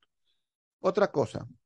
Eh, por ejemplo, el IES gasta millones de millones de dólares mensuales en dializadoras. ¿Ya? En dializadoras, para dializar a los pacientes renales. ¿Ya? Pero tú sabes que cuando yo llegué al Toro Maldonado, mi estimado Fernando, no había un centro de diálisis. En el Toro Maldonado no había. Yo lo inauguré. Y gracias al señor Cueva de Difare, que nos donó las máquinas y no me da miedo decirlo y me da orgullo decirlo. El señor Cueva de Difare donó las máquinas para el centro de diálisis del Toro Maldonado e inauguramos el centro de diálisis con las máquinas donadas por el grupo Difare, por el señor Julio César, Julio César Cueva, creo que se llama, ¿no? Pido mil disculpas si me equivoco en el nombre, sé que es Cueva, pero no me acuerdo el nombre exactamente, ¿ya? Entonces, ¿cómo es posible que el IES, en vez de promover y crear sus propios centros de diálisis, ¿ya? Que son equipos que se adquieren y que se compran los suministros para hacerlo, ¿por qué tenemos que gastar millones de dólares mensuales en centros dializadores privados? Con todo el debido respeto, Fernando. Ahí hay otro ahorro importante. Lo que pasa es que hay que iniciar un proceso en el IES de empezar a constituir centros de diálisis en los propios centros de salud del IES. ¿Ya? No puede ser que utilicemos a los privados y nos gastemos millones de dólares en centros de dializadoras privadas. Eso también es un tema que hay que tomarlo en el tema de salud. ¿Ya? Finalmente, vamos al tema de los medicamentos, Fernando. Aquí todo el mundo se queja de los medicamentos. Pero, pero, te voy a hacer una pregunta porque, como repito, tú estuviste involucrado en el IES. Eh, y si estoy equivocado, no, corrige, ¿no? ¿Por qué el hospital de Guayaquil paga un medicamento, o pagaba al menos un medicamento en dólar 50 y el hospital de Ambato lo pagaba en dólar 80 y el hospital de Imbabura lo pagaba en 70 centavos. Yo te voy a decir por qué, es que justamente te me acabas de adelantar. Cuando yo llegué al IES, ya, yo me di cuenta en aquel momento con el presidente del Consejo Directivo, me di cuenta que era una barbaridad la disparidad de precios entre los hospitales del, del propio IES, porque no había disparidad de precios con los hospitales del Ministerio de Salud, sino con los propios IES. ¿ya? ¿Qué es lo que hicimos? Instituimos un proceso donde los directores provinciales del IES tenían la obligación de autorizar el inicio de los procesos de adquisición de medicinas una vez revisados los estudios de mercado. Porque la gente tiene que entender, Fernando, que la trampa en la compra de los medicamentos no está en la sustanciación del proceso de contratación pública, está en el estudio de mercado. Una, pregunta, ¿por qué no se puede establecer un centro de compras del IE? bueno, yo lo... Tú necesitas, acá yo lo compro, te lo entrego. No, ya, te voy a explicar. ¿Por qué no se puede manejar un sistema así? Es que no es del IES, es del CERCOP, ya te voy a explicar. ¿ya? Pero cuando yo llegué al IES... Pero a ver, no, pasa por el CERCOP, pero en lugar de hacerlo cada hospital de cada ciudad, es un centro que le dice al CERCOP que necesito esto. Bueno, yo instituí un, control de precios, cosa que venía. El área de iba a comprar medicinas. Me mandaban el estudio de mercado, yo tenía unas personas revisando y el estudio de mercado determinaba que la aspirina costaba 7 centavos y comparaban con los precios a nivel nacional. Si estaba muy caro, se lo devolvía. Así es sencillo. Hasta que me manden un estudio. El estudio de mercado es el que te sirve para establecer el precio referencial con el que inicias el proceso. Entonces digo, pero un, un, centro único de abastecimiento para los hospitales del IES, lo manejo, me piden, yo sé, siete centavos, ¿vale? Para todos, yo los compro, CERCOP, necesito comprar esto, tal cantidad y todo, pero, yo lo distribuyo. Pero ya, ya voy al CERCOP. Entonces, bueno, es otro problema. Porque, porque, porque realmente es absurdo, Fernando, que dentro del IES haya precios diferenciados. Es absurdo. Es, absurdo, ridículo. ¿Ya? Y yo instituí con el director general de aquella época un control a nivel nacional para que no exista la posibilidad de que haya diferencias de precios en los hospitales. ¿Ya? Porque, porque la zapada es tan grande que alteran el estudio de mercado, porque le piden tres facturas a tres proveedores compadres y le dicen ponte el precio, ¿ya? Y, y ese es el estudio de mercado con el cual arrancan la contratación, ¿ya? Que es el precio referencial. El estudio de mercado te da el precio referencial. Si tú vas a comprar batas para los médicos, tú haces un estudio de mercado, cotizas y sacas un precio promedio, que es el presupuesto referencial con el que arrancas la licitación. la licitación, mm. ¿ya? Entonces, la gente que no sabe contratación pública cree que la zapada está en, en, el, precio final de compra. No, la zapada está en el arranque del proceso. Porque en el estudio de mercado lo alteran, cotizan con tres compadres que venden hamburguesas, ¿ya? Y con eso elevan el presupuesto referencial y desde ahí arranca con un presupuesto referencial ah, elevado. En otras palabras, vale 7 centavos y tú le dices a tus compadres, como lo llamas tú, Así es. ¿sabes qué? Pon tu 12, tú pon 3 y 13, tú pon 14. Y arrancas con un presupuesto referencial de 13 centavos la pastilla. Entonces, obviamente, cuando tú llegas a la subasta inversa, ya los compadres que arrancaron terminan los tres en la subasta inversa, se ponen de acuerdo, no te bajes, no te bajes, no te bajes. Entonces, de 13 centavos se bajan a 12. Y el Estado ahorra un dólar y hay que darles medallas porque el Estado se ahorró, el IES ahorró un dólar, perdón, un centavo en cada pastilla aspirina, ¿ya? Y son unos héroes peor que Don Calderón. Porque claro, le ahorraste un centavo al IES. Cuando el robo está en los cinco centavos, porque partiste con un presupuesto referencial inflado. ¿Ya? Ahora, ese es un control que hicimos dentro del IES, que nunca nadie lo ha hecho. Nosotros lo hicimos. No sé si lo han seguido haciendo, lo han dejado votado las nuevas administraciones. Pero aparte de eso, Fernando, en este país existe una entidad denominada CERCOP, pero que es el servicio. Eh, siguiendo con lo porque realmente se me ocurren cosas. ¿Quién es responsable del almacenamiento de medicinas en el IES? Porque de lo que conozco también, muchas veces dejan caducar medicinas o por exceso de compras. Te voy, a, te, voy te voy a contar una anécdota. Yo me encontré en el hospital básico de Durán. Ellos tienen su propia bodega pero tenían alquilado una bodega en Saibaba, en Plaza Saibaba, en Durán. Tenían 30 mil pañales para adultos. Habían comprado pañales para adultos, Dios mío, Fernando, para esta vida y la otra, hasta las calendas griegas. Pañales para adultos, 30 mil pañales para adultos, embodegados ahí en Plaza Saibaba, el Hospital Básico de Durán, con nombres y apellidos. Solamente ese hospital. solamente ese hospital. Porque obviamente una cosa es controlar el precio y otra cosa es controlar las cantidades adecuadas. ¿Ya? Estos tipos habían comprado 30 mil, ¿tú sabes lo que son 30 mil pañales para adultos, Fernando? ¿Ya? Yo entiendo que un adulto que sufre una operación, que, tiene un, creo que se llama catéter, me parece. Catéter, también usa pañales. Hay muchas veces los que son mientras, de mientras, también usan pañales. Mientras están en una terapia, yo no soy médico, les pido mil disculpas, mientras tú estás en una terapia de recuperación después de una, de una, de una operación quirófano, etcétera, a los adultos, no tan adultos, le ponen pañales, obviamente no controlas los esfínteres y, y estás en un proceso de recuperación. Pero 30 mil pañales, mi estimado Fernando. Yo los fui a ver a la bodega. No podía creer, llegaban hasta el techo los 30 mil pañales acumulados en el Hospital Básico de Durán. Yo presenté la denuncia a la, a la auditoría, hablé con el director nacional de salud, se repartieron los pañales en todos los hospitales a nivel nacional, se retiraron los 30 mil pañales de Durán y se los mandaron a otros hospitales para que, eh, para que no tengan que comprar esos pañales. Y bueno, ahí salimos del paso, yo dejé la, el requerimiento hecho, la denuncia hecha, la auditoría interna del IES, ya me fui, no sé en qué quedó. Pero ese es un ejemplo claro del horror que a veces sucede en nuestros hospitales del IES, no puedo hablar de salud porque no estaba en salud, ya, donde un chiflado tomó la decisión de comprar 30 mil pañales para adultos. Entonces, ¿a qué voy, mi estimado Fernando? En esta entidad, cuando se, eh, eh, se se promulgó la nueva ley orgánica de contratación pública en el gobierno de Rafael Correa, se creó una institución denominada el CERCOP, que es la Secretaría de Contratación Pública. El CERCOP tiene una serie de atribuciones y facultades a nivel nacional en todos los procesos de contratación, absolutamente todos, de control. ¿Ya? El CERCOP ve los precios de todos los productos adquiridos a nivel nacional. Lo que pasa es que el CERCOP se hacen los tontos, disculpe que te diga de esa manera, se hacen los cojudos, ¿ya? Porque aquí todo el mundo habla que sí, que se roban los medicamentos en los hospitales, pero nadie llama en la asamblea pues a la directora ejecutiva, directora general del CERCOP, que es una mujer, que es la candidata a vicepresidenta del señor Javier Herbas, ¿ya?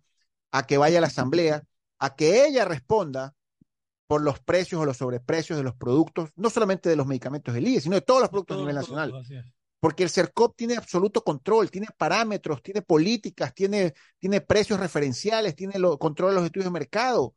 Lo que pasa es que aquí nadie, como la gente no sabe, como los asambleístas no saben de contratación pública, Fernando, no tienen la menor idea, ¿ya? No saben que el problema de los sobreprecios o los excesos de compra son culpa no de los administradores, bueno, también son culpa de los administradores de los hospitales o de los administradores de cualquier entidad pública, el CERCOP tiene toda la información. El CERCOP está, está viendo todas las compras. El CERCOP puede meterse en los procesos. Puede comparar. ¿ya? Puede comparar. El CERCOP puede paralizar los procesos, puede suspender los procesos. El CERCOP tiene mil facultades y atribuciones. Nadie tiene idea de la importancia del CERCOP. ¿Ya? Lo que pasa es que aquí todo el mundo se hace los tontos, sobre todo los asambleístas que se hacen los ignorantes. Porque claro, ¿qué es lo que hacen? Lo llaman Alfredo Ortega, al, al, al presidente del Consejo Directivo, lo llaman Alfredo Ortega a la Asamblea, a hacer el show ahí en la mesa de, de, Seguridad Social, que así que respóndanos por qué no hay medicamentos y por qué hay sobreprecio. Entonces el, pobre tiene que explicar explicaciones. Pero ¿por qué no llaman a la directora del CERCOP, mi estimado Fernando? A la candidata a vicepresidenta del señor Javier Herbas, que el presidente Guillermo Lazo la designó directora general del CERCOP lo digo hasta con nombre y apellido. Ella es la que tiene que responder realmente por los sobreprecios o las compras de las diferentes entidades públicas del país, entre esos los hospitales del, del, del, IES. Ahora, en el caso de los medicamentos, mira, Fernando, existe un cuadro básico de medicamentos de 758 medicamentos establecidos por el Ministerio de Salud. ¿Ya? 758 medicamentos a nivel general. Un cuadro básico de medicamentos. ya obviamente hay, ah, son, miles más. Son mucho más. son 758 58. Eh, elementales, digamos, principales. Ya. Tú sí sabes lo que es el procedimiento de compra por catálogo. No tienes clara esa película. Te lo explico. Existen muchos productos en el CERCOP están previamente catalogados. Entonces, por ejemplo, voy a hablar de una pastilla específica que es este, el, el CERTAM, el CERCOP. El CERCOP entonces, tú vienes y catalogas la aspirina. Vamos a hacerlo más fácil, la aspirina. Entonces, el CERCOP convoca a los proveedores de aspirina y los cataloga, los revisa, los filtra, verifica su experiencia, establece las políticas para los proveedores de aspirina, los cataloga, los registra, ¿ya? Y obliga a que los hospitales, cuando quieran aspirina, simplemente entran a la página web del CERCOP, quiero aspirina, apretan un botón, ¿ya? Y el CERCOP asigna al proveedor de la aspirina. Y el proveedor de la aspirina. El CERCOP lo asigna. El CERCOP lo asigna. Directamente, ya, ok. ¿Ya? Entonces, tú lo que haces es que le pagas al proveedor que el CERCOP dice, ¿ya? Y te entrega el medicamento y se acabó el problema. Entonces, lo que pasa es que aquí todo el mundo se hace el tonto. ¿Por qué, el CERCOP no cataloga los 758 medicamentos del, del, cuadro básico de medicamentos? ¿Ya? A ver, y te voy. Que hay 758 medicamentos. del cuadro, básico, básico. de medicamentos. ¿Cuántos están catalogados? Empezó un proceso en este gobierno, en este gobierno, y hasta la última vez que hablaron del tema iban como 300 medicamentos catalogados. ¿Ya? Ahora, yo sé que catalogar no es fácil, no es fácil, no es fácil Fernando. Entonces, ¿qué es lo que pasaba? Por ejemplo, yo iba, a mí me visitaban los de Roche, que tiene domicilio en el Ecuador. Son una multinacional gigantesca. Y decía, oiga, el Teoro Maldonado no me paga, me debe 5 millones. Oiga, el hospital tal no me paga. Entonces yo llamaba y decía, ¿por qué no le pagan a Roche? Fácil, porque no daban coima.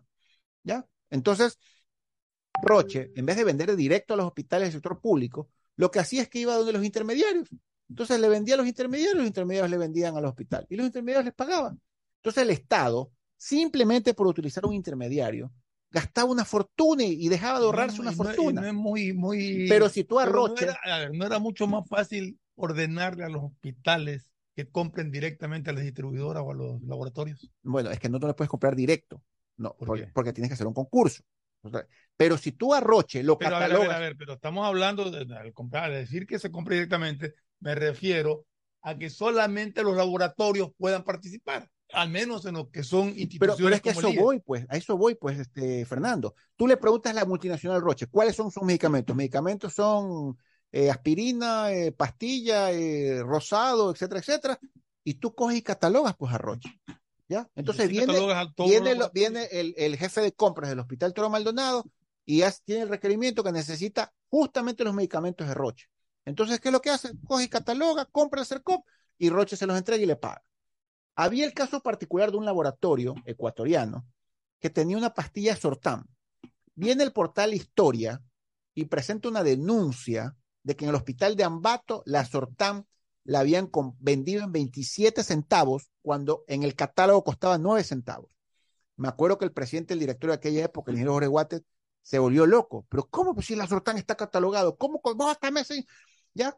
¿Qué había pasado? Que el dueño del laboratorio no me acuerdo el nombre ahorita, lo dijera sin ningún problema, lo convocó a una reunión y le dijo, oiga, pero usted tenía catalogada la Sortam en el CERCOP, pero ya no está en el catálogo. ¿Por qué se salió el catálogo? Bueno, yo me salí el catálogo porque no me pagaban. Porque como en el catálogo no hay coima, a mí no me pagaban en el catálogo. Entonces me salí el catálogo y yo le vendo mis pastillas a los proveedores, esos, los intermediarios, que sí pagan coima. Entonces ahí sí yo vendo y me pagan. Pero si yo hago el catálogo, no me pagan. ¿Puedes creer, Fernando? Un tipo que tenía su medicamento catalogado a Sortam, que costaba nueve centavos la pastilla en el catálogo del CERCOP, se salió del CERCOP, ¿ya? Para podérselo vender su producto exclusivo a los intermediarios que lo, vendían, que lo vendían en 27 centavos. Lo vendían en 9 claro, vendían 9 centavos más barato, 9 centavos ya tenía la utilidad. Eh, por ejemplo, los 9 centavos ya era con utilidad.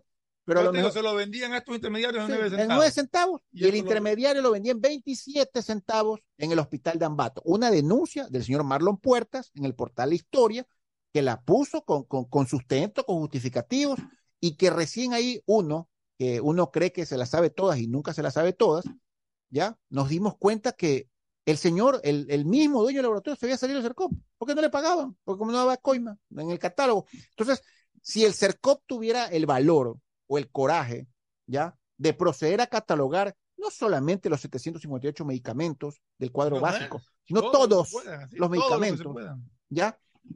Se acabar el problema, pues, mi estimado Fernando. Lo que pasa es que nadie le da la gana de hacerlo y todos se hacen los tontos, todos se hacen los cojudos.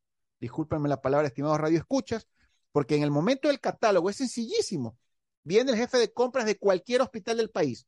Necesito a Sortam, ¿ya? El CERCOP en su software hace un sorteo entre los proveedores debidamente registrados. Y ahí no creo que el CERCOP haga pasar a los vendedores de hamburguesas o a las carnicerías, pues, para registrarlos y catalogarlos, pues, ¿no? Me imagino que el CERCOP ahí va a considerar, a catalogar y a registrar en su sistema proveedores debidamente analizados y estudiados que realmente cumplan con experiencia y que cumplan con, con seriedad de sus funciones, ¿ya? Y obviamente si un proveedor incumple, pues lo va a sacar de su registro en el CERCOP del catálogo.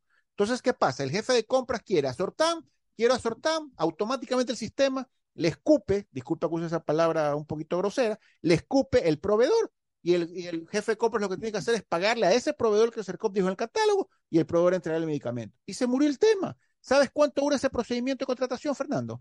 15 días. No dura 90 como duran los procesos de contratación generales. Lo que pasa es que en este país, insisto, todo el mundo se hace el tonto y la gente no sabe contratación pública. Yo sí sé contratación pública y por eso yo sé que esa es la solución. Y otra solución que debería ser, en vez de la Asamblea estar jugando a sus intereses creados, es necesario que la Asamblea y, la, y el gobierno hagan una reforma profunda a la Ley Orgánica de Contratación Pública y que hagan un capítulo exclusivo para medicamentos. El sector salud debería tener un capítulo exclusivo en la Ley Orgánica de Contratación Pública para medicamentos. Para medicamentos y, para, y para equipos. Y para equipos. todo lo que tenga que ver con salud. Ya, entonces, ¿qué pasa? Yo tengo que comprar un tomógrafo. Entonces el CERCOP viene y cataloga los tomógrafos y cataloga a los proveedores de tomógrafos del país. Pero discúlpame, Fernando, el responsable de, un de la contratación de un tomógrafo no debería ser el Hospital Básico de Durán o el director de un hospital de Babahoyo, debería ser el CERCOP. Entonces, cuando tú quieres un tomógrafo, tienes la plata, porque el sí tiene la plata, no es problema de plata, sí tiene la plata, ¿ya? Metes la información al CERCOP y en 15 días tienes el tomógrafo nuevo en tu hospital sin dar coima. Lo que pasa es que todo el mundo se hace el tonto. Eso es una verdadera solución para los afiliados y jubilados. Lamentable, nos faltará mucho tiempo para hablar y tratar de encontrar soluciones a, a lo que es el IES, que debería ser eh, una institución ejemplo de atención a sus pacientes, ejemplo de, de, seguridad social para, para todos sus afiliados y que solamente es un centro de quejas permanente de las personas que aportan con sus valores correspondientes para un buen servicio y lo único que encuentran es falta de medicina, falta de equipo, falta de cama, falta de todo. Claro, porque lo que, pasa, lo que pasa es que los intereses creados, Fernando, obligan al jefe de compras a quererle comprar el tomógrafo al, proveedor tal. Entonces, claro, el man se eh, direcciona los términos de referencia, eh, van al concurso, si no califica el proveedor que ellos quieren, pues este, vuelven a hacer el concurso. Y en el camino cambian de director del hospital, entonces el director del hospital no quiere ese proveedor, sino que quiere el de acá, entonces tumba el proceso y lo vuelve a hacer. Entonces entramos a un círculo vicioso donde nunca se resuelven los problemas de la gente. Porque el problema, el, problema del, área de salud del IES es que la última esperanza para sobrevivir, para que un jubilado no muera.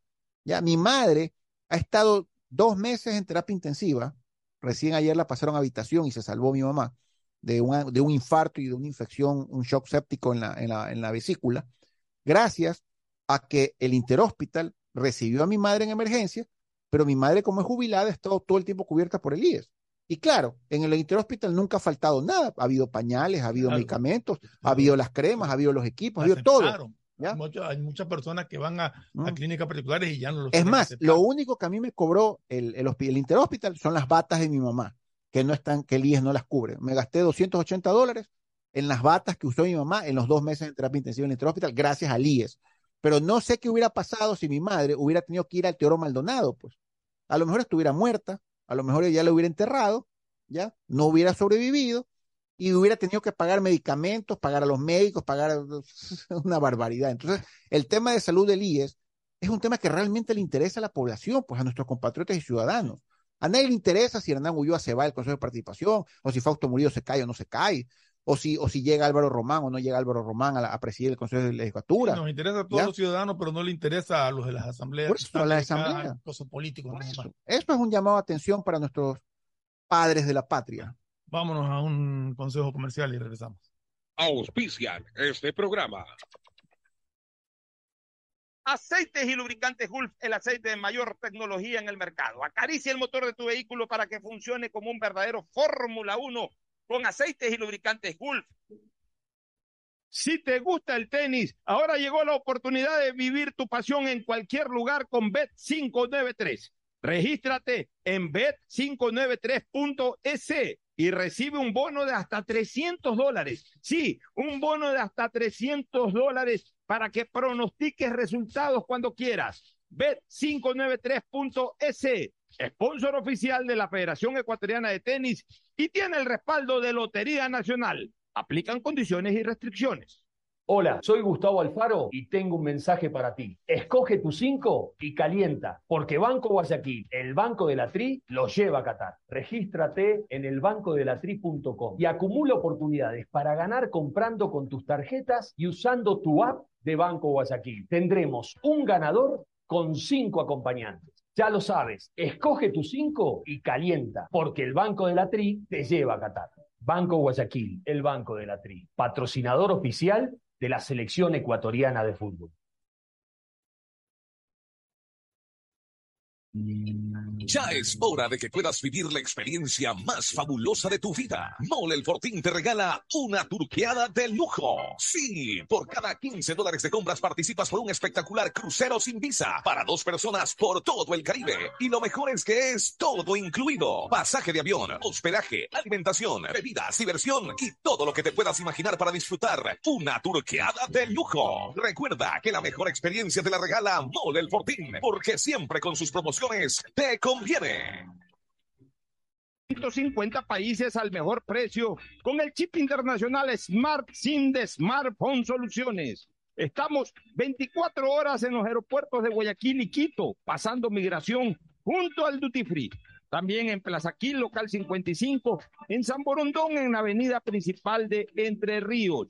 Lo importante es que cuando viajes estés conectado sin esperar conectarte un Wi-Fi. Conéctate directamente con tu chip al teléfono celular que quieras llamar a través del WhatsApp o de manera directa.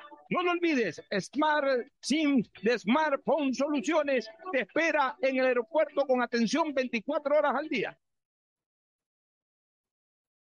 Amor, ¿no crees que necesito comprar Vigen? Deja ver. Creo que no. No veo ninguna cana. Espera, mira, mira, acá hay una, mira, toma la lupa. Todos van a querer participar en la promo futbolera Vigen. Presenta una caja vacía de Vigen Men para cabello, para barba y bigote en Western Union a nivel nacional. Reclama tu raspadita y gana camisetas, gorras, destapadores y además participas en el sorteo de 2 TV Smart. Todas las raspaditas están premiadas. Más info en arroba Vigen Ecuador. También participa Vigen Polvo. Solo Claro te da el doble de gigas. Con tu paquete prepago de 3 dólares ahora recibes 3 gigas más 3 gigas para la noche por 3 días. No esperes más y cámbiate a Claro, el prepago con más gigas, más velocidad y más cobertura. Válido hasta el 31 de agosto. Más información en claro.com.es. Pedagogía, diseño, medicina, arquitectura, comercio, turismo, nutrición, literatura, computación, psicología, trabajo social, electricidad, agronomía, animación digital. La verdad es que tenemos tantas carreras que ofrecerte que no nos alcanzan en esta cuna. Ven a la Feria de Estudios de la UCSG y descúbrelas todas. Te esperamos este 5 de agosto, de 8 a 17 horas, en la avenida Carlos Julio Rosemena, kilómetro 1 y medio. Tenemos muchas sorpresas y beneficios para ti. Universidad Católica de Santiago de Guayaquil. Nuevas historias, nuevos líderes. Estamos en la hora del pocho.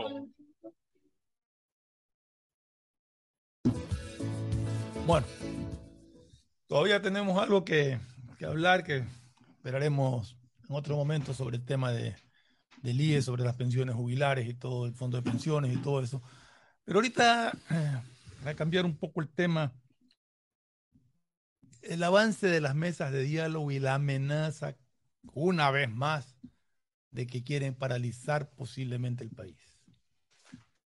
Ya realmente es insoportable esta situación permanente de amenazas, de que el país esté en zozobra todo el tiempo, esperando a ver si se les ocurre o no a ISA salir a a romper calles, porque no me venga con el cuento de que son protestas pacíficas. Nunca han sido protestas pacíficas las que cabeza ISA. Siempre está la violencia de por medio, el destruir carreteras, el destruir calles, el atacar a, quienes trabajan honradamente, el atacar a industrias, a la, floricultura y a todo. O sea, No me venga a mí con el cuento de, manifestaciones pacíficas. Entonces, ¿hasta cuándo este país tiene que vivir asustado de lo que diga o de lo que amenace este individuo? Mira, Fernando, cuando eh, se culminó el paro pasado, 18 días después de su inicio, acuérdate que en la madrugada del lunes 13 de junio fue cuando iniciaron las movilizaciones advertidas por los inicios, no, no fueron inesperadas, fueron totalmente advertidas. El paro duró 18 días exactos. Se pasó de los 12. Se pasó de los 12 días que él decía en su bendito libro Estallido. Exacto. Él decía que a partir del día 12, el pueblo, la gente, se empezaba a poner en contra de las manifestaciones porque eso ocasionaba ya mucha molestia a la gente cierre de vías, eh, víveres, mercados cerrados, eh, eh, posible este cierre de, agua potable, trabajos cerrados, locales cerrados. Entonces, que a partir, él dice en su libro, lo dice los días Isa, estallido, que la manifestación solo puede durar 12 días, porque más allá de eso se pierde el favor popular. ¿Ok? Si es que existe un favor popular, que esa ya es otra historia, pero si hay un favor popular a la manifestación, se pierde después el día 12 porque la gente se empieza a virar, la gente se empieza a cansar, la gente quiere trabajar, ganar, se queda sin recursos, etcétera, etcétera. Los bancos cerrados, bueno, etcétera. En este caso, él llegó al día 18. Y yo siempre dije, Fernando, tenía ese sabor, ese tufo, de que Leonidas Isa quiso acabar el paro porque ya, ya, ya estaba muy hablado. Había fracasado el intento, premeditado para mí siempre, de eh, votar los 92 votos y destituir al señor presidente de la República. ¿ya? Y como ya eso había fracasado, en realidad. por eso te digo, premeditado. Cuando todo esto inició había un plan. Yo siempre dije, Fernando, que las manifestaciones de octubre del 2019, eso fue un verdadero estallido. Un día se levantó Lenín Moreno, bostezó, desayunó y dijo, no, está muy caro, esto está muy barato, esto de los combustibles, subsidios, estamos ah, a subir qué carajo. Como, como dicen por ahí, disculpen, qué chucho, vamos a subir el precio de los combustibles, ya se acaba esta pantomima.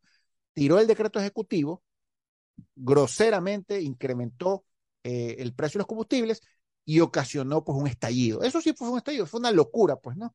Hubo mucho caos, muchísimo caos y destrucción, mi estimado Fernando. Pero a raíz de estas manifestaciones de, junio, del 13 de junio... hubo mucho caos y hubo muchas violaciones. Sí, claro, por supuesto que merecieron sanción y deberían de haber estado presos aquellos que la cometieron, aquellos que secuestraron policías, aquellos que agredieron periodistas, aquellos que manotearon a militares. Pero la asamblea los, los eh, las amnistió. Después, después claro. ¿por qué no los en el momento en que cometieron esos actos pero, pero, pero, bueno, pero estaban las indagaciones abiertas, Fernando. Estaban los juicios penales, por decirlo de alguna manera.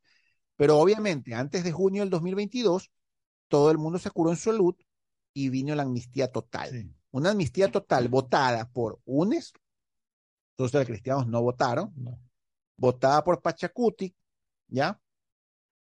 Y adicionalmente a eso, votada, tengo que decirlo porque no lo voy a ocultar, votada por los independientes adscritos al BAN. Ningún, ningún asambleísta de Creo votó por esa amnistía. No votó Guido Chiriboga, no votó Pancho Jiménez, no votó Juan Fernando Flores, tu primo Fernando, no votó, no votó este eh, Natalie Arias. Por si acaso no tengo ningún parentesco. Ok, o sea, he dicho, he, dado cuatro nombres de los que me acuerdo de asambleístas de Creo. Ninguno votó por la amnistía. Pero todos los independientes pegados a la bancada Acuerdo Nacional, Marco Troya, el señor Omar Ceballos, eh, de los que más, la señora Vanessa Freire, de los que yo recuerdo, que me vienen a la mente, ellos sí votaron por la amnistía Fernando. Así que no nos hagamos los tontos, porque aquí eso quiere decir que el gobierno guiñó el ojo, ¿ya? Y le, y le insinuó a sus asambleístas independientes adscritos a la bancada Acuerdo Nacional que voten a favor de la amnistía y consiguieron los votos necesarios para efectivamente consolidar la amnistía. Entonces, una vez guardados los juicios penales, en donde incluso uno de los más sonados que salió es la prefecta de Ana Paola Pavón y don Virgilio Hernández, son líderes del, del correísmo, digamos, ya cimentaron el camino para junio del 2022. Pues seamos honestos, ya, ya cuando se dio la amnistía, ya ellos sabían que iban a haber vía libre. No nos engañemos, porque el problema. El Una vía libre, pueden hacer lo que quieran, que aquí no hay sanción para nadie. Por eso, pues, Fernando, o sea, discúlpeme, a mí no me gusta es que me engañen sea, yo, yo, algo de experiencia tengo, y obviamente cuando se planteó la amnistía y se votó por la amnistía, todos sabíamos que iba a haber manifestaciones. Incluso creo que hasta el propio gobierno actual de don Guillermo Lazo sabía que iban a haber unas manifestaciones. Pero en la coyuntura política de aquel momento fue necesario votar para, ¿cuál fue la palabra que usaron? Para, para, para unir al país. ¿Cómo fue que decían, mi estimado Fernando? ¿Te acuerdas la palabra? Vamos a unir al país, vamos a dejar los, los odios y los rencores a un lado. Es el momento de unificar nuestros corazones, un poco de vascosidades y babosadas, ¿ya? Que eran parte del engaño este para limpiar el camino y cimentar unas nuevas manifestaciones que comenzaron en junio de este año. Manifestaciones, Fernando, que para mí fueron mucho más premeditadas, mucho más planificadas, es que, es que, esto con una estrategia global, con un fin. Con un fin. No nos engañemos. ¿Cuál era el fin? Tumbar Destituir al, presidente Guillermo Lazo. Todo, ese es el fin. ¿Ya? Eso fue el fin, ¿no? Por favor, ecuatorianos, ciudadanos, compatriotas, radioescuchas Atalaya, o sea, no nos engañemos. No es que comenzaron las manifestaciones y en el camino el presidente Rafael eh, Correa decidió eh, pedirle a sus asambleístas que procedan a, presentar con, los votos necesarios la petición de destitución del señor presidente Guillermo Lazo. Esto fue desde hace semanas, esto fue planificado hace meses, ¿ya? Y cuando el tema fracasó, porque el Partido Social Cristiano, por motivos que ellos solo conocerán, aunque han argumentado de que ellos están con la democracia, no votaron a favor de aquello, no se completaron los votos necesarios para la destitución del señor presidente Guillermo Lazo. Entonces, cuando eso se cayó, que si no me equivoco se cayó el día 14 o 15 de las manifestaciones, Fernando, ya no tenía sentido seguir las manifestaciones. Más allá de lo que establece Leonidas Gis en su propio libro Estallido, más allá que el tema de la asamblea se enfrió, así como se enfrió el tema del Consejo de Judicatura ahorita, se enfrió el tema de la destitución del presidente, ya no tenía sentido seguir. Entonces, llegó el día 18 y Leonidas Gis ese día cuando se levantó dijo, ya, ¿saben qué? Ah, me cansé, hay que regresar a ver a la familia, hay que ir a ver los borregos, hay que ir a ver los cultivos, los sembríos, hay que descansar, ya estoy agotado, 18 días en esta pendejada, no, no, sabes que ya vamos a acabar. Es tan, es tan risible esto, Fernando, que el de la FEI no quería firmar. Y no, Leonidas, no y Leonidas Isabay lo, y, y, lo increpa. Oye, ya estás loco, hermano, ya vamos, ya firmamos y no firma, ya firma, mira, vamos a entrar a 90 días de, de, de comisión de peloteo ya ahí descansamos, visitamos a la moza, visitamos a la señora, a la coño, vemos a nuestros hijos, nos tomamos un poco de aire, puchica, vemos los borregos, las vacas, toda la leche, todo, y regresamos. Yo siempre, a ver, para mí esto es un show, un show donde los indígenas van a terminar diciendo, el gobierno no nos tomó en serio, jamás nos hizo propuestas serias, nos, nos incumplió, nos mintió, nos ofendió, racismo, desprecio, pobreza, etcétera, etcétera. Y yo estoy convencido, no ahorita, desde, desde el día 18 que terminó Señoriza, de que aquí vamos a nuevas manifestaciones y que, claro, cuando tú comienzas este tipo de manifestaciones, tú sabes cómo comienza, pero tú sabes cómo acaba. sabes cómo termina. ¿Ya? Y eso es doloroso para los ecuatorianos porque obviamente esto genera gravísimos problemas en la producción, sobre todo en nuestros compatriotas de la sierra, Fernando. Tengo que ser honesto, Fernando, aquí, en, aquí en la costa, en la costa no lo sentimos prácticamente. En la costa se siente en el, incremento de precios de los alimentos. Correcto, tienes razón, me había olvidado de eso. Se siente en los mercados de transferencia, los incrementos de los precios, por, la, por las imposibilidades del transporte, etcétera, etcétera. Ya, pero, pero bueno, en relación a lo que la sierra lo siente, aquí en la costa pasamos un poquito de claro que estas manifestaciones que convoca ISA no son en beneficio del pueblo, son en perjuicio del pueblo, son para satisfacer intereses personales de él. Pero al pueblo lo perjudica por todos lados. ¿Por qué? Porque no se puede trabajar, porque hay gente que vive el día al día y no tiene con qué ganarse el pan de cada día, porque los alimentos suben de precio y después ya no regresan al precio que estaban. Claro. Y por una serie de cosas que siempre terminan afectando a la población porque no son manifestaciones pacíficas, sino manifestaciones destructivas con fines malévolos, no de beneficio para nadie. Y con un fin político, Fernando, porque yo siempre he dicho que Leonidas Issa está cimentando su carrera a la candidatura presidencial. Lo dije desde el primer día. Leonidas Issa, más allá de que su interés sea servir o no servir a los ecuatorianos, que realmente él, considera que, está ayudando a nuestro pueblo, él, él para mí tiene un fin político, Fernando. Esto no va a acabar simplemente con la presencia de la CONAIE o con el, liderazgo de las manifestaciones eh, a nivel del país y básicamente en la sierra, en nuestra sierra ecuatoriana. yo creo que él tiene un fin político, yo creo que él está buscando una candidatura ya que efectivamente el pueblo será el que tendrá la decisión final si él amerita o no recibir el voto o la gratitud, si quieres denominar de alguna manera, de la población. Si la población inobserva la violencia, inobserva los problemas, eh, los daños al sector productivo, la destrucción, siempre la población tendrá la decisión final con su voto particular. En todo caso, el gobierno está advertido, ¿ya? De que probablemente vuelvan a haber este tipo de manifestaciones violentas. Yo, yo creo ¿Cómo lo va a controlar? Yo creo que el ministro de Gobierno, don Panchito Jiménez, yo creo que don Aparicio, yo creo que don Iván Correa, yo creo que don Fabián Pozo, yo creo que el mismísimo señor presidente Guillermo Lazo tiene que estar consciente. Deben de estar ya preparados y viendo qué estrategias van a usar, ¿no? Me olvidaba de don Patricio Carrillo, también personaje clave en manifestaciones. Deben estar conscientes que lo más seguro, me atrevo a decir el 98% seguro, es que próximamente vamos a tener nuevas manifestaciones. ¿Por qué, Fernando? Porque con todo respeto. No, pero aquí no tienen que esperar a, que las convoquen oficialmente.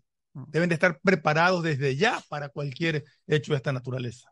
Así es, Fernando. Y, y, y, por qué yo creo que va a haber manifestaciones? No porque Leonidas Isa las advierte sutilmente, o porque yo tengo un tufo, porque yo tengo un sexto sentido, porque yo soy Nostradamus es porque realmente, Fernando, lo que nuestros compatriotas indígenas están pidiendo en las mesas también está salido de los cabellos. Pero es, como con intención. Con, todo el debido respeto. Pero eh, perdóname, eso es parte de su estrategia con la mala intención de no llegar a acuerdos. Sí, puede ser eh, eh, ignorancia, puede ser mala intención, mala fe, como seguramente, puede ser este, criterios equivocados, pero sea lo que sea, ya, por ejemplo, Fernando, o sea, yo soy un, ecuatoriano que yo quiero que mi país duplique su producción petrolera y duplique su producción minera. Porque si va a haber más recursos, pues bueno, va a haber más bienestar. ¿Ya? Eso es una ecuación lógica.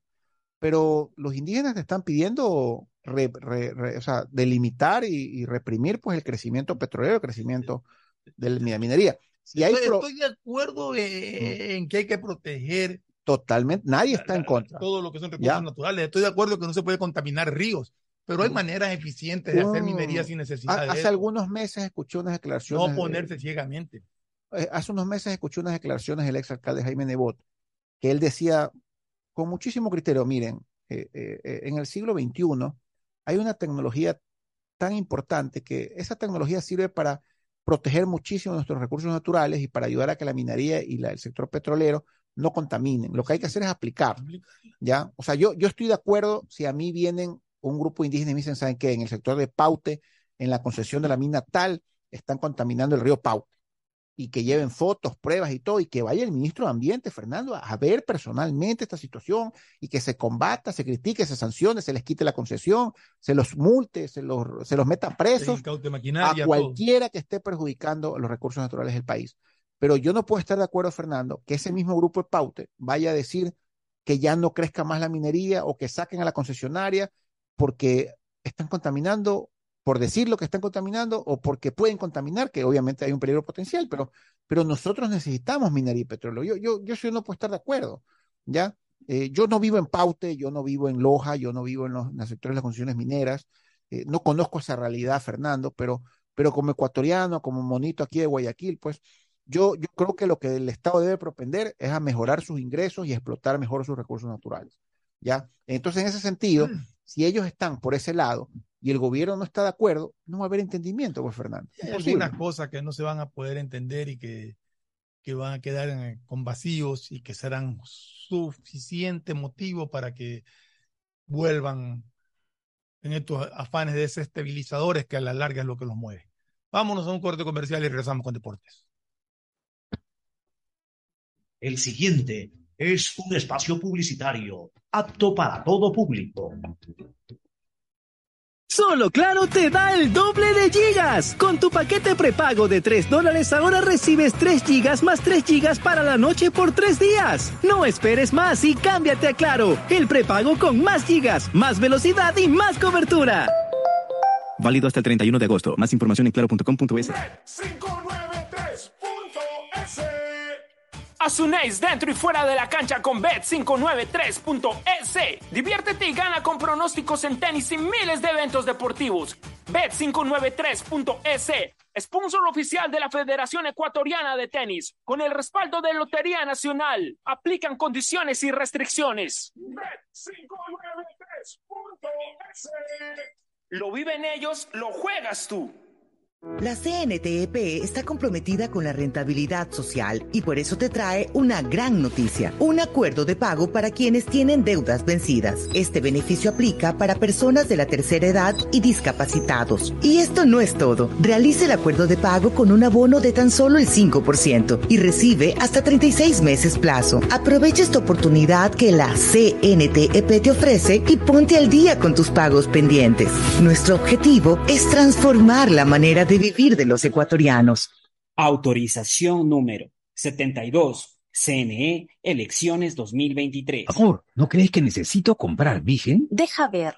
Creo que no. No veo ninguna cana. Espera, mira, mira, acá hay una, mira, toma la lupa. Todos van a querer participar en la promo futbolera Vigen. Presenta una caja vacía de Vigen Men para cabello, para barba y bigote en Western Union a nivel nacional. Reclama tu raspadita y gana camisetas, gorras, destapadores y además participas en el sorteo de 2 TP Smart. Todas las raspaditas están premiadas. Más info en arroba Vigen Ecuador. También participa Vigen Polvo. Pedagogía, diseño, medicina, arquitectura, comercio, turismo, nutrición, literatura, computación, psicología, trabajo social, electricidad, agronomía, animación digital. La verdad es que tenemos tantas carreras que ofrecerte que no nos alcanzan en esta cumbre. Ven a la Feria de Estudios de la UCSG y descúbrelas todas. Te esperamos este 5 de agosto, de 8 a 17 horas, en la avenida Carlos Julio Arosemena, kilómetro 1 y medio. Tenemos muchas sorpresas y beneficios para ti.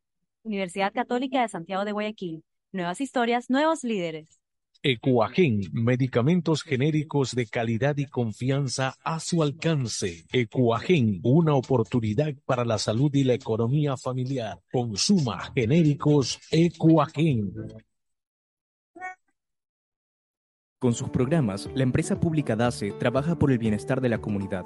Generación Digital apoya a los jóvenes en su vida académica y profesional con una tablet con teclado Bluetooth, protector y ranura para chip. Maestros ejemplares capacita a los docentes y directivos de la ciudad para que puedan brindar educación de calidad. Las becas de excelencia académica construyen nuevas oportunidades para nuestros estudiantes. El albergue municipal Volver a Soñar brinda esperanza a personas sin hogar que tienen la oportunidad de salir adelante. Estos son algunos de los programas de la empresa pública DACE, que han beneficiado a más de un millón de personas que ahora pueden superarse. Alcaldía de Guayaquil. La app de Interagua se renueva. Descubre las nuevas funciones y actualizaciones que te ayudan a realizar tus trámites desde la comodidad de tu hogar, las 24 horas del día. Lleva el control de tus consumos, mantén tus pagos, conoce en tiempo real lo que pasa en tu sector, resuelve tus consultas con nuestros asesores en línea. Y ahora nuestra nueva agente virtual Suri está lista para resolver cualquier solicitud por WhatsApp al 098 50 14 69 en la aplicación móvil, página web o en nuestras redes sociales. Mantén el control del agua con las soluciones inmediatas que Interagua trae para ti. Descarga la aplicación de Interagua, disponible para Android y iOS. Estamos trabajando para cambiar el lodo por calle y así más zonas en Guayaquil estén pavimentadas y así puedas caminar y recorrer cada rincón de la ciudad. El bienestar de la gente se siente. ¿Cómo medimos el progreso de un país? Podemos empezar midiendo los kilómetros que junto a Electrocables hemos recorrido, en los que hemos construido grandes logros que hoy nos acompañan, iluminando los caminos del desarrollo, dando calidad y seguridad a la energía, que ha llevado a Electrocables a obtener las certificaciones más exigentes. Arrancamos con una convicción y un compromiso. Y hoy Electrocables cumple orgullosamente 40 años haciendo las cosas bien. Bet593.es. Tu mejor jugada siempre será divertirte con Bet593. Pronósticos deportivos y juegos en línea. Regístrate ahora en Bet593.es y recibe un bono de hasta 300 dólares para que empieces a pronosticar. Bet593, sponsor oficial de la Federación Ecuatoriana de Tenis, con el respaldo de Lotería Nacional. Bet593.es. Lo viven ellos, lo juegas tú. Aplican condiciones y restricciones. Ya es hora de que puedas vivir la experiencia más fabulosa de tu vida. Mole el Fortín te regala una turqueada de lujo. Sí, por cada 15 dólares de compras participas por un espectacular crucero sin visa para dos personas por todo el Caribe. Y lo mejor es que es todo incluido. Pasaje de avión, hospedaje, alimentación, bebidas, diversión y todo lo que te puedas imaginar para disfrutar una turqueada de lujo. Recuerda que la mejor experiencia te la regala Mole el Fortín, porque siempre con sus promociones te conviene. 593.es. Si te gusta el tenis, ahora llegó la oportunidad de vivir tu pasión en cualquier lugar con Bet593. Regístrate ahora en bet593.es y recibe un bono hasta de 300 dólares para pronosticar resultados en miles de eventos deportivos. Bet593.es, sponsor oficial de la Federación Ecuatoriana de Tenis, con el respaldo de Lotería Nacional. Bet593.es. Lo viven ellos, lo juegas tú. Aplican condiciones y restricciones. La CNTEP tiene como objetivo ser la principal proveedora de telecomunicaciones del país, con la oferta más competitiva del mercado, acceso, conexión, servicios de calidad y visión social. La empresa trabaja para que las y los ecuatorianos tengan acceso a la tecnología y conectividad. La corporación brinda productos que conectan vidas, especialmente de las poblaciones más vulnerables y de los sectores más alejados del país. La estatal devuelve sus recursos en beneficio del Ecuador, que se reinvierten en proyectos para mejorar la condición de vida de los ciudadanos. La CNTEP crece e innova constantemente, ya que está comprometida con la transparencia, eficiencia y sobre todo la rentabilidad social. Trabajamos por mantener los servicios bajo condiciones de calidad que aporten a reducir la brecha digital, al bienestar de las personas y a afrontar los retos que el futuro nos depara. Autorización número 73. CNE, elecciones 2023. Viaja conectado con Internet a más de 150 países al mejor precio con el chip internacional Smart SIM de Smartphone Soluciones. Estamos 24 horas en los aeropuertos de Guayaquil y Quito, pasando migración junto al Duty Free. También en Plaza Quil, local 55, en San Borondón, en la avenida principal de Entre Ríos. Lo importante es que cuando viajes estés conectado sin esperar conectarte un Wi-Fi. Conéctate directamente con tu chip al teléfono celular que quieras llamar a través del WhatsApp o de manera directa. No lo olvides, Smart SIM de Smartphone Soluciones te espera en el aeropuerto con atención 24 horas. Hola, soy Gustavo Alfaro y tengo un mensaje para ti. Escoge tu 5 y calienta, porque Banco Guayaquil, el Banco de la Tri, lo lleva a Qatar. Regístrate en el bancodelatri.com y acumula oportunidades para ganar comprando con tus tarjetas y usando tu app de Banco Guayaquil. Tendremos un ganador con cinco acompañantes. Ya lo sabes, escoge tu 5 y calienta, porque el Banco de la Tri te lleva a Qatar. Banco Guayaquil, el Banco de la Tri, patrocinador oficial de la selección ecuatoriana de fútbol. Hay sonidos que es mejor nunca tener que escuchar. Porque cada motor es diferente. Desde hace 104 años, lubricantes Full mantiene la más alta tecnología y calidad en línea de aceites para motores a diésel y gasolina. Está hecho con una fórmula especial para dar excelente protección a todo tipo de motores, evitando el desgaste prematuro de pistones, anillos y árbol de levas ayudando a mantener limpio el motor y libre de depósitos que se forman por las altas o bajas temperaturas. Dele a su motor lo que se merece. Lubricantes Full, la más alta tecnología en lubricación. 104 años preservando la vida de su motor. Lubricantes Cool. Cool es más lubricante.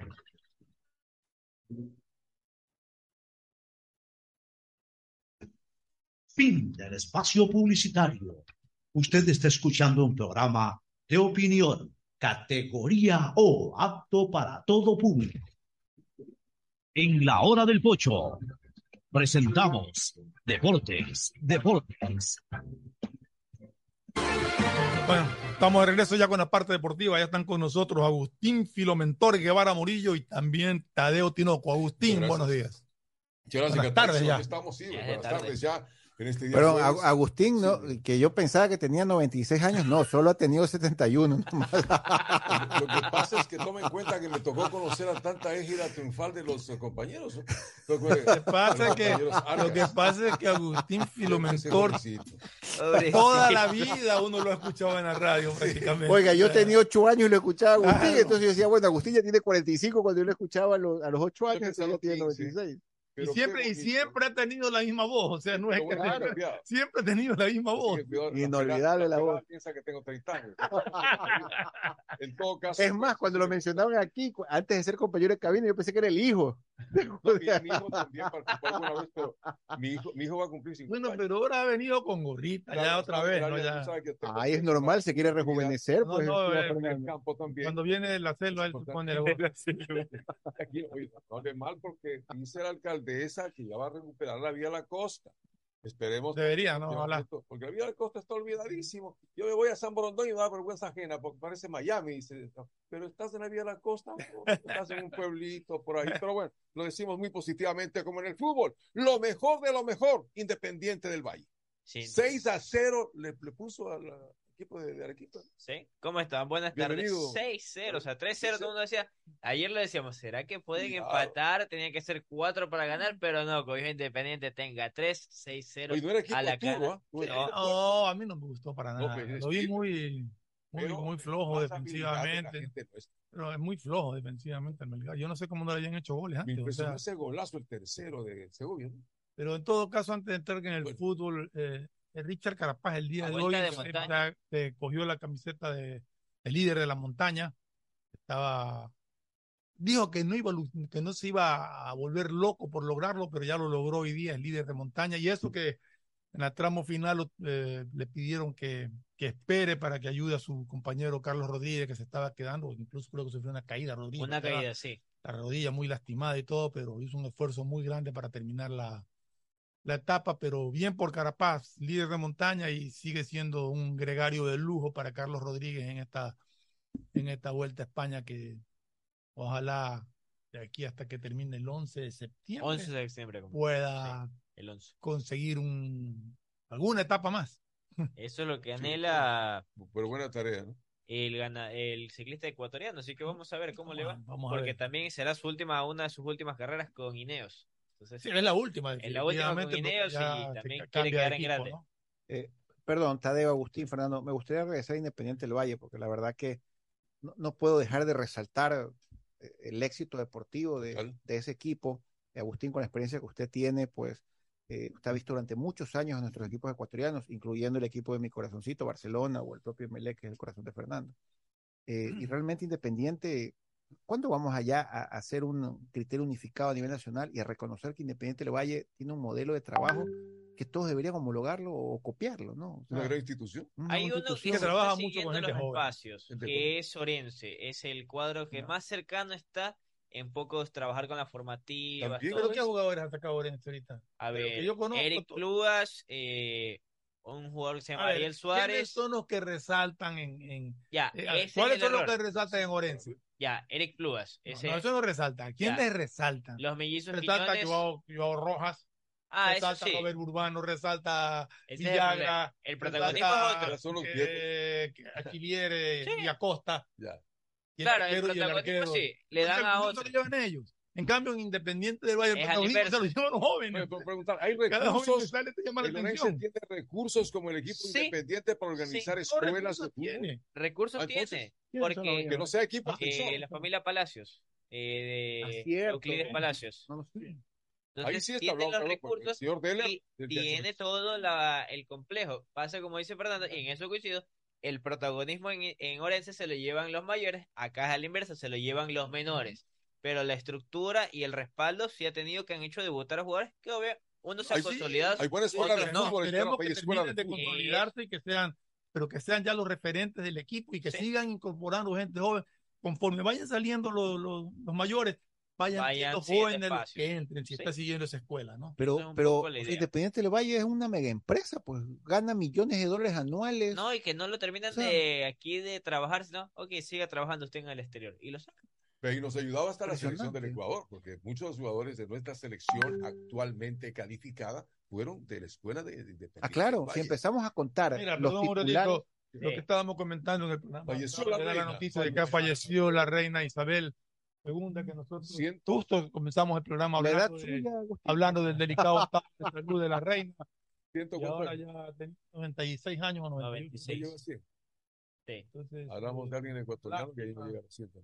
Ya lo veníamos bueno, el mundo se va a paralizar. comentando al comienzo de que un al poquito. comienzo del programa El Oro de Pocho comentábamos justamente el delicado estado de salud porque atravesaba la reina, que todos los familiares estaban allá en, en Londres, en Balmoral, Es la acompañándola. ejecución de ella más de 70 años parece al frente del reinado. Reinado de 70 los- años sí, cumplió sí, hace sí. dos, tres meses. Sí. Entonces, es eso la lástima, ¿no? noticia en sí. Es penoso porque aparte le llaman como que el puente colgante, un tema así cuando se activan los protocolos por el fallecimiento de una, un monarca. No, hay, hay algo en, en el puente de Londres, hay ¿Y de ahí cuál es la sucesión? ¿A quién le toca la sucesión? Le tocaría a Carlos. Yo no sé si Carlos asuma o lo asuma ya directamente El nieto. El, el nieto. El hijo mayor creo que es William. William es el mayor. hijo No, de- sí, William. sí, Pero William. debería abdicar formal Claro, voluntariamente abdicar. el príncipe Carlos. Bueno. Sí, Volvemos al fútbol. Volvemos al fútbol. eh, la Copa Sudamericana ya tenemos del finalista y tenemos el finalista también de la Copa Libertadores. Hoy día tenemos eh, Al el otro- finalista de la, de la Sudamericana. Es Flamengo. No, No, no, no, de Flamengo la ya quedó finalista. Ah, ya Flamengo, no, Ya no, de la. Sudamericana está Atlético Goyanense con marcador 3-1 a favor de Sao Paulo. Sí, correcto. Hoy día sabremos ¿Quién exactamente si se da. Ah, acompaña. Ayer eh, Vélez se puso en ventaja 1-0 y me imagino que los argentinos han de haber empezado a No, soñar pues. un poquito, pero ahí Flamengo lo puso, Claro, lo, volvió a, a derrotar el día de ayer.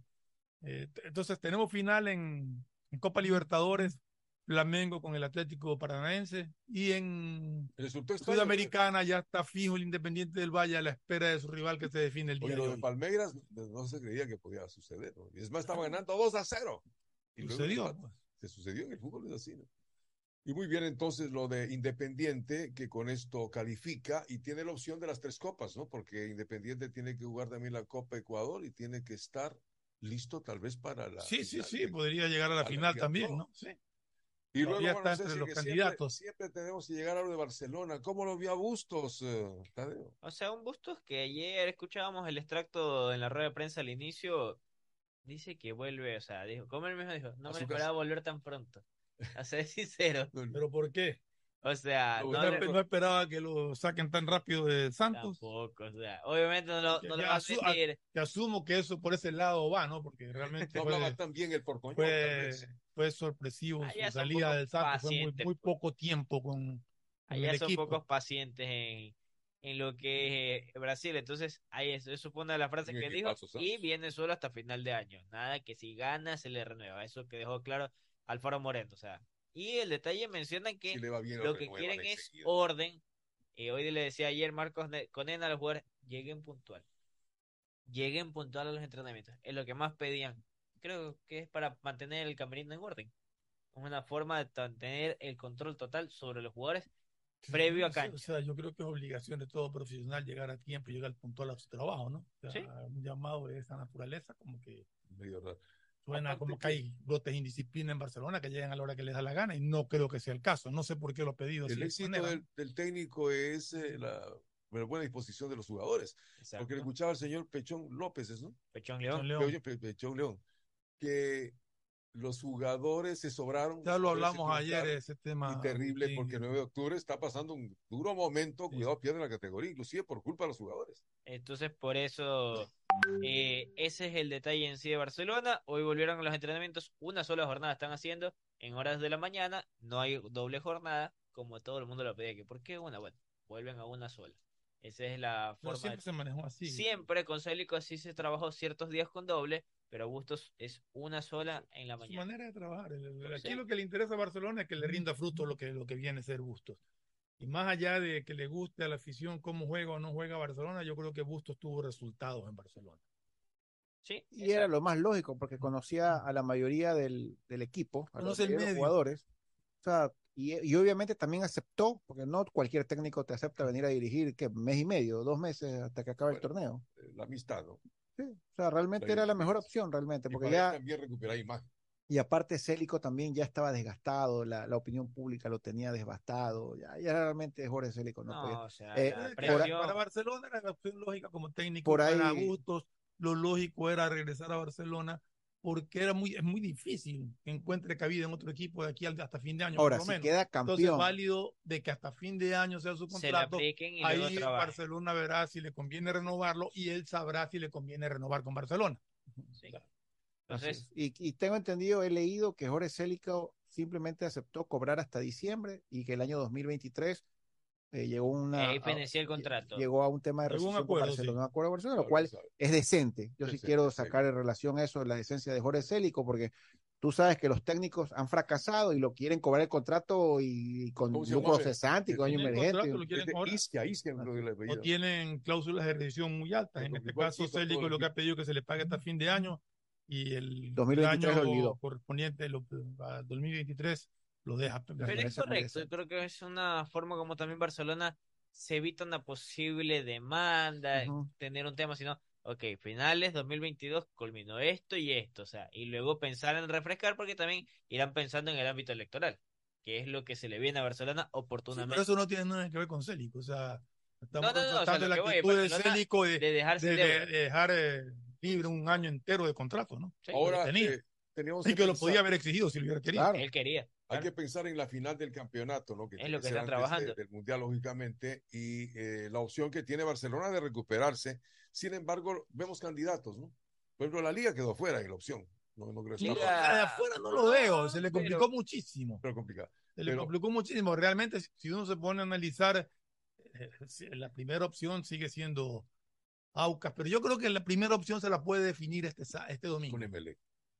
Y ahí Emelec creo que, que, que puede ser, Ahí ser se más sabe. claro. Si, si Aucas gana ese partido, yo creo que no hay manera seguro. de que pierda la, la etapa. Ahora se Si Emelec gana, se pone muy fuerte en la pelea también, te- teniendo en cuenta que tiene un partido pendiente. Independiente que se distrae a veces por, por todas las competencias en las que está, pero sigue ahí, difícil, sigue, tiene la opción. sigue teniendo la opción. Entonces tenemos a Aucas. y Cuenca Emelec, también empuja desde ahí cerca, el Cuenca está ahí, Sí, pero también tiene el mismo puntaje que Liga, si no me equivoco. Cuenca. Sí, están con el mismo puntaje. Sí. Y ahora que trae a mención Sociedad Deportiva Aucas, sigue, sigue el relajo de las declaraciones ¿De César Farías. En la- Aucas sacó un comunicado. Ya, que me parece y- que ese comunicado de Aucas trata de esculpar lo que dijo Correcto. lo que porque- dijo Farías, pero eh, yo insisto, yo creo que Farías tiene que dar explicaciones de qué es a lo que él se refirió con todas las cosas que dijo. En parte del comunicado, lo que más enfatiza el cuadro de Sociedad Deportiva Aucas es que como que los han estado buscando sus jugadores, Puede- no pueden decir que han recibido llamadas anónimas. dice palabra, eh, dice propuestas inmorales y Indecorosas. Y anónimas. anónimas. ¿Quién coge un teléfono para hacer una propuesta inmoral y anónima? ¿Y quién cree en una propuesta esta para hacer un escándalo y salga a decir todo lo que dijo Farías? No, no, y más allá, que a él tiene, que al profesor Farías tiene que haberle hecho, oiga, profe, me están llamando. Está o sea- llamando de tal, tal persona me llamó a decir ¿De dónde? cosa. El origen. Que diga, pues no. Bueno, Farías nunca se ha distinguido por su prudencia y por su mesura, pues, ¿no? En todos las, la- los otros equipos que ha estado, ha tenido ciertos exabruptos. Ahora es un hombre exitoso este momento, pero cuidado, se puede caer también. Eh, tome en cuenta, ya por la experiencia nuestra, una final Aucas-Barcelona, yo le veo a Barcelona con antecedente mayor de ser el ganador. Sin embargo, los partidos que. Cualquier equipo que fue Barcelona, Emelec, en el mismo Independiente, de Liga, por antecedentes son más que Aucas, pues no, en el sentido de han sido Claro. campeones y todo. Pero en el O sea, caso de Barcelona, digo, lo de Barcelona es importantísimo saber cómo hoy y tal va a estar. Pues, pues, en Barcelona con cualquier equipo que se enfrente va a ser eh, eh, eh, uno, ¿cómo te digo? Un Barcelona Emelec, tú dices, va un 50% cada uno, un Barcelona Liga quizás lo mismo. Un Barcelona Aucas quizás si tenga Barcelona un 60 y un 40 el Aucas de posibilidades. Aunque como está jugando Barcelona ahorita y como pues, está jugando el Aucas, Es otra pues, ya es otra cosa, ¿no? Si mantienen ese nivel en una final. Lo difícil es llegar a una final con toda esa presión y mantener los niveles que están teniendo. Claro, eso es lo fundamental. Entonces- Ahora, es buen momento de Melec. Eh, creo que el señor Rescalvo puede seguir eh, recuperando. va a haber elecciones también en Belén, no se sabe qué lo que va a pasar, pues, ¿no? A eso Pero, A propósito de las elecciones sí, pregunté. a ver, el vacío jurídico, aquí también está Ricardo que mm. puede acotar. Él nos puede ayudar. Es lo que poco hablaban, como que señala el reglamento interno del Club Sport MLE que deben ser convocadas con 45 días de anticipación. Federación Deportiva del Guayas viene y convoca con 15 días de anticipación. Eso no es vacío legal porque si, no sé aquí, Ricardo. pero si hay una orden judicial que dice que la Federación Deportiva del Guayas es la que tiene que llamar elecciones, ya quedaría al margen lo que diga los estatutos. Exactamente, entonces eso es la percepción que la Federación Ecuatoriana que no, terminó convocando Federación Deportiva del Guayas y ellos, y ellos le hicieron un plazo de 15 días. Yo te lo voy a decir morochamente. Ya ya, porque, porque realmente ya esto está tan desgastado, está tan dilatado. dilatado está oh. tan a ver, no, están convocados y lo que queremos saber es si es correcto que, ya los estatutos, vacío o no. Que ya los estatutos de Melec hace rato quedaron por las patas de los caballos. Hace rato. Entonces, a estas alturas, empezar a dirimir que los estatutos de Melec ya, ya a los jueces, a los proponentes de las acciones no les importaba. Pero a ver, pero eh, esos 45 días se refieren a cuando el club convoca elecciones. Correcto. En este caso no está convocando el club, está convocando la Federación Deportiva del Guayas por orden judicial. Correcto, entonces por orden constitucional. Entonces ahí está un poco eh, el vacío jurídico que... Y las listas están inscritas hace... ¡puh! Más allá de eso, tendrían que volver a inscribirse, señalan. y el proceso debería ser en estos días. Estamos a una semana de la jornada electoral prevista para el próximo viernes y uno dice, ¿qué debe de pasar? Y ante esto se agrega de que el tema del vacío jurídico, quien habla es una de las listas, la que se llama oficialista, pero no es oficialista, es decir, la de José Pilegui. Entonces, eso es lo que un poco se ha estado hablando del tema. Hay que ver qué trasciende, porque también se hablaba de la otra cara de la moneda, de la lista de José Aguad, que querían poner un nuevo amparo constitucional, de seguir dilatando. No, pues, pero, yo quiero que ya gane Pepe Aguad, pero yo quiero ver aquí a Zlatan Ibrahimovic, quiero ver a Cristiano. quiero ver a todos los cracks que va a traer. A Luis Suárez. a, Lucas Prato, claro. No, y lo, lo traía también, pues, a, a, Luis Suárez. A Luis Suárez. Luis Suárez, claro. Luis Suárez adelantó. Le paga la cláusula de rescisión a Nacional de Uruguay y se lo trae a Luis Suárez. Ah. yo, yo quiero ver ese Melega aquí. Vámonos a una recomendación comercial.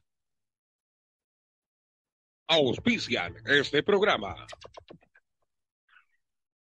Aceites y lubricantes Gulf, el aceite de mayor tecnología en el mercado. Acaricia el motor de tu vehículo para que funcione como un verdadero Fórmula 1 con aceites y lubricantes Gulf. Hay un lugar donde podrás vivir tu pasión por el tenis y los deportes cuando quieras. En bet593.es, la diversión está garantizando pronósticos, resultados y teniendo la opción de ganar en cada apuesta. Regístrate ahora en bet593.es y recibe un bono de hasta 300 dólares. Bet593.es, sponsor oficial de la Federación Ecuatoriana de Tenis y que tiene el respaldo de Lotería Nacional. Aplican restricciones y condiciones. Hola, soy Gustavo Alfaro y tengo un mensaje para ti. Escoge tu 5 y calienta, porque Banco Guayaquil, el Banco de la Tri, lo lleva a Qatar. Regístrate en elbancodelatri.com y acumula oportunidades para ganar comprando con tus tarjetas y usando tu app de Banco Guayaquil. Tendremos un ganador con 5 acompañantes. Ya lo sabes, escoge tu 5 y calienta, porque el Banco de la Tri te lleva a Qatar. Banco Guayaquil, el Banco de la Tri, patrocinador oficial de la selección ecuatoriana de fútbol. Ya es hora de que puedas vivir la experiencia más fabulosa de tu vida. Mole el Fortín te regala una turqueada de lujo. Sí, por cada 15 dólares de compras participas por un espectacular crucero sin visa para dos personas por todo el Caribe. Y lo mejor es que es todo incluido. Pasaje de avión, hospedaje, alimentación, bebidas, diversión y todo lo que te puedas imaginar para disfrutar una turqueada de lujo. Recuerda que la mejor experiencia te la regala Mole el Fortín, porque siempre con sus promociones te conviene. 150 países al mejor precio con el chip internacional Smart SIM de Smartphone Soluciones. Estamos 24 horas en los aeropuertos de Guayaquil y Quito, pasando migración junto al Duty Free. También en Plaza Quil, local 55, en San Borondón, en la avenida principal de Entre Ríos. Lo importante es que cuando viajes estés conectado, sin esperar conectarte un Wi-Fi. Conéctate directamente con tu chip al teléfono celular que quieras llamar a través del WhatsApp o de manera directa. No lo olvides, Smart SIM de Smartphone Soluciones te espera en el aeropuerto con atención 24 horas al día. Amor, ¿no crees que necesito comprar Vigen? Deja ver. Creo que no. No veo ninguna cana. Espera, mira, mira, acá hay una, mira. Toma la lupa. Todos van a querer participar en la promo futbolera Vigen. Presenta una caja vacía de Vigen Men para cabello, para barba y bigote en Western Union a nivel nacional. Reclama tu raspadita y gana camisetas, gorras, destapadores y además participas en el sorteo de 2 TP Smart. Todas las raspaditas están premiadas. Más info en arroba Vigen Ecuador. También participa Vigen Polvo. Solo Claro te da el doble de gigas. Con tu paquete prepago de 3 dólares ahora recibes 3 gigas más 3 gigas para la noche por 3 días. No esperes más y cámbiate a Claro, el prepago con más gigas, más velocidad y más cobertura. Válido hasta el 31 de agosto. Más información en claro.com.es. Pedagogía, diseño, medicina, arquitectura, comercio, turismo, nutrición, literatura, computación, psicología, trabajo social, electricidad, agronomía, animación digital. La verdad es que tenemos tantas carreras que ofrecerte que no nos alcanzan en esta cuna. Ven a la Feria de Estudios de la UCSG y descúbrelas todas. Te esperamos este 5 de agosto, de 8 a 17 horas, en la avenida Carlos Julio Arosemena, kilómetro 1 y medio. Tenemos muchas sorpresas y beneficios para ti. Universidad Católica de Santiago de Guayaquil. Nuevas historias, nuevos líderes. Estamos en la hora del pocho.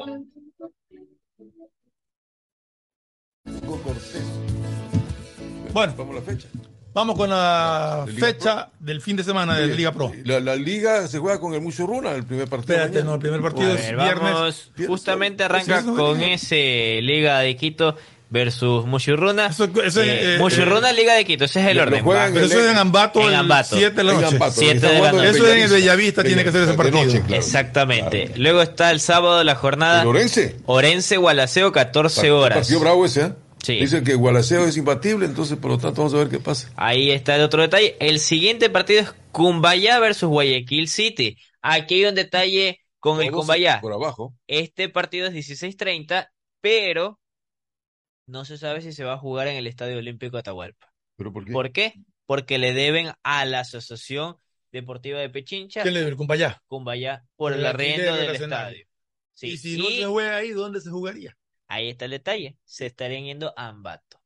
Ampato jugar. O a la Tacunga había ese equipo del, del estadio de la Se estarían Había, yendo y hasta el mediodía, bueno, son 12 horas con 51 minutos. Sí. No ha habido confirmación por parte del Departamento de Comunicación del Cumbayá de si se van mismo a Ambato. Y no pueden pagar. estamos Jueves. jueves y el equipo rival debe de saber dónde va a jugar. ¿no? Correcto. este- y- Bueno, el estadio de. Atahualpa es de la concentración deportiva de Pichincha. Correcto. Y les deben a ellos el dinero. Claro. Entonces, ese es el detalle per se de este encuentro que es sábado 16 horas O 30. sea que todavía no está definida la cancha. Todavía no hay definición de cancha. Bueno, Por otro lado, el sábado en el Chucho Benítez, Barcelona versus Mácara, 19 horas. debut Todo que- nuevamente de, de- de- Bustos. de Fabián Bustos, que inició el campeonato con Barcelona y lo va a terminar con Barcelona. Sí. Entonces, ahí está el partido de la jornada del sábado. Domingo, Independiente del Valle, 14 horas recibiendo al Delfín en el Estadio Banco El Guayaquil. Estadio Banco Guayaquil. Eso es en eh, Chillo, Jijo. Vamos a ver cómo le va al Independiente para mantener sus aspiraciones de ganar la etapa. Oye, el Partido de la fecha. Gallo, El partido de la fecha. 16:30, Aucas versus El Emelec. partido que puede definir la etapa. Está bien que hayan Eso, puesto ese horario porque normalmente en Quito buscaban poner a un costeño a la una de la tarde, pero ya No, no, no, son suerte horarios.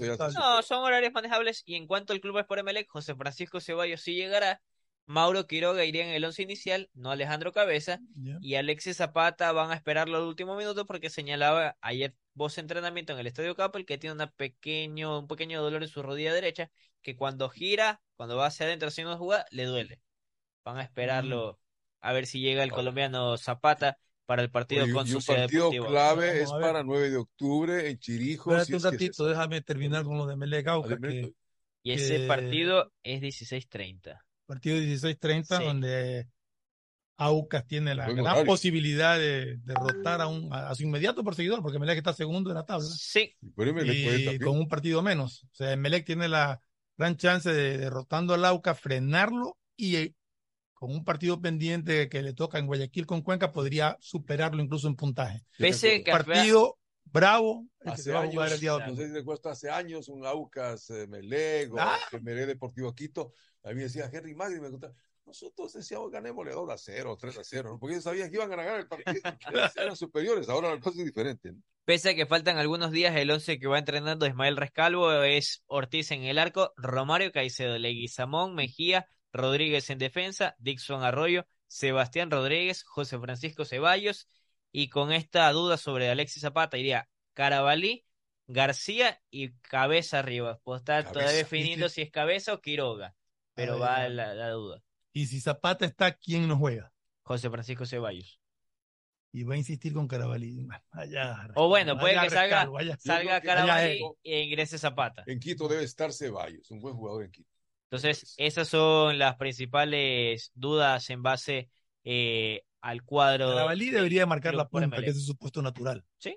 Entonces, y luego estamos con el partido que mencionaba Agustín. Cuidado, En Emelec, perdón, solamente para terminar, en Emelec hay un caso raro, ¿no? Romario siempre fue extremo por derecha. Y lo hicieron lateral. Y lo hicieron lateral. Y, ahora que tienen a un lateral, lo, lo hicieron extremo. Pero son las cosas que ocurren. Eh. Que y, ha, ocurrido con el lado izquierdo también. Es un lateral defensivo, lo han hecho extremo, que ha sido el caso de Jackson en un partido. Entonces, ahí... Bueno, pero eso es eventual.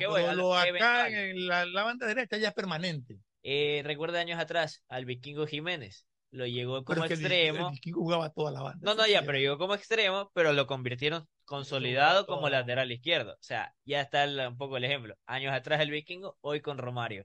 El partido del domingo de cierre, Deportivo Cuenca visitando a 9 de octubre, 19 horas. Poco tarde, ¿no? Pero bueno. Poco tarde, pero más allá. Cuenca 9 de octubre. Buen partido también. No es fácil para Buen partido porque Cuenca está peleando por mantenerse en arriba y 9 de octubre va desesperado porque es una de las últimas cartas que le queda para tratar de salvarse. Exactamente. Y la jornada se cierra el próximo lunes con el partido técnico universitario que viene en alza 19 horas recibiendo Universidad Católica. Técnico universitario que está invicto los últimos cinco partidos. Nadie lo detiene. Está invicto los últimos cinco partidos. Vamos a ver la Católica tiene que ganar ese partido. También la Católica. Obligado también para seguir, eh, para seguir ahí. Se complicó mucho con la derrota que tuvo el último fin de semana. Hay equipos a los que les ha favorecido el cambio de técnico, ¿no? Porque te cambió el técnico a tiempo, si le sirvió al técnico universitario. Pero a uno, no todos. O sea, vamos a ver cómo se maneja. Mañana terminaremos de analizar. Un abrazo a todos. Saludos a todos. Corta, el último corte y regresamos. Gracias por su sintonía. Este programa fue auspiciado por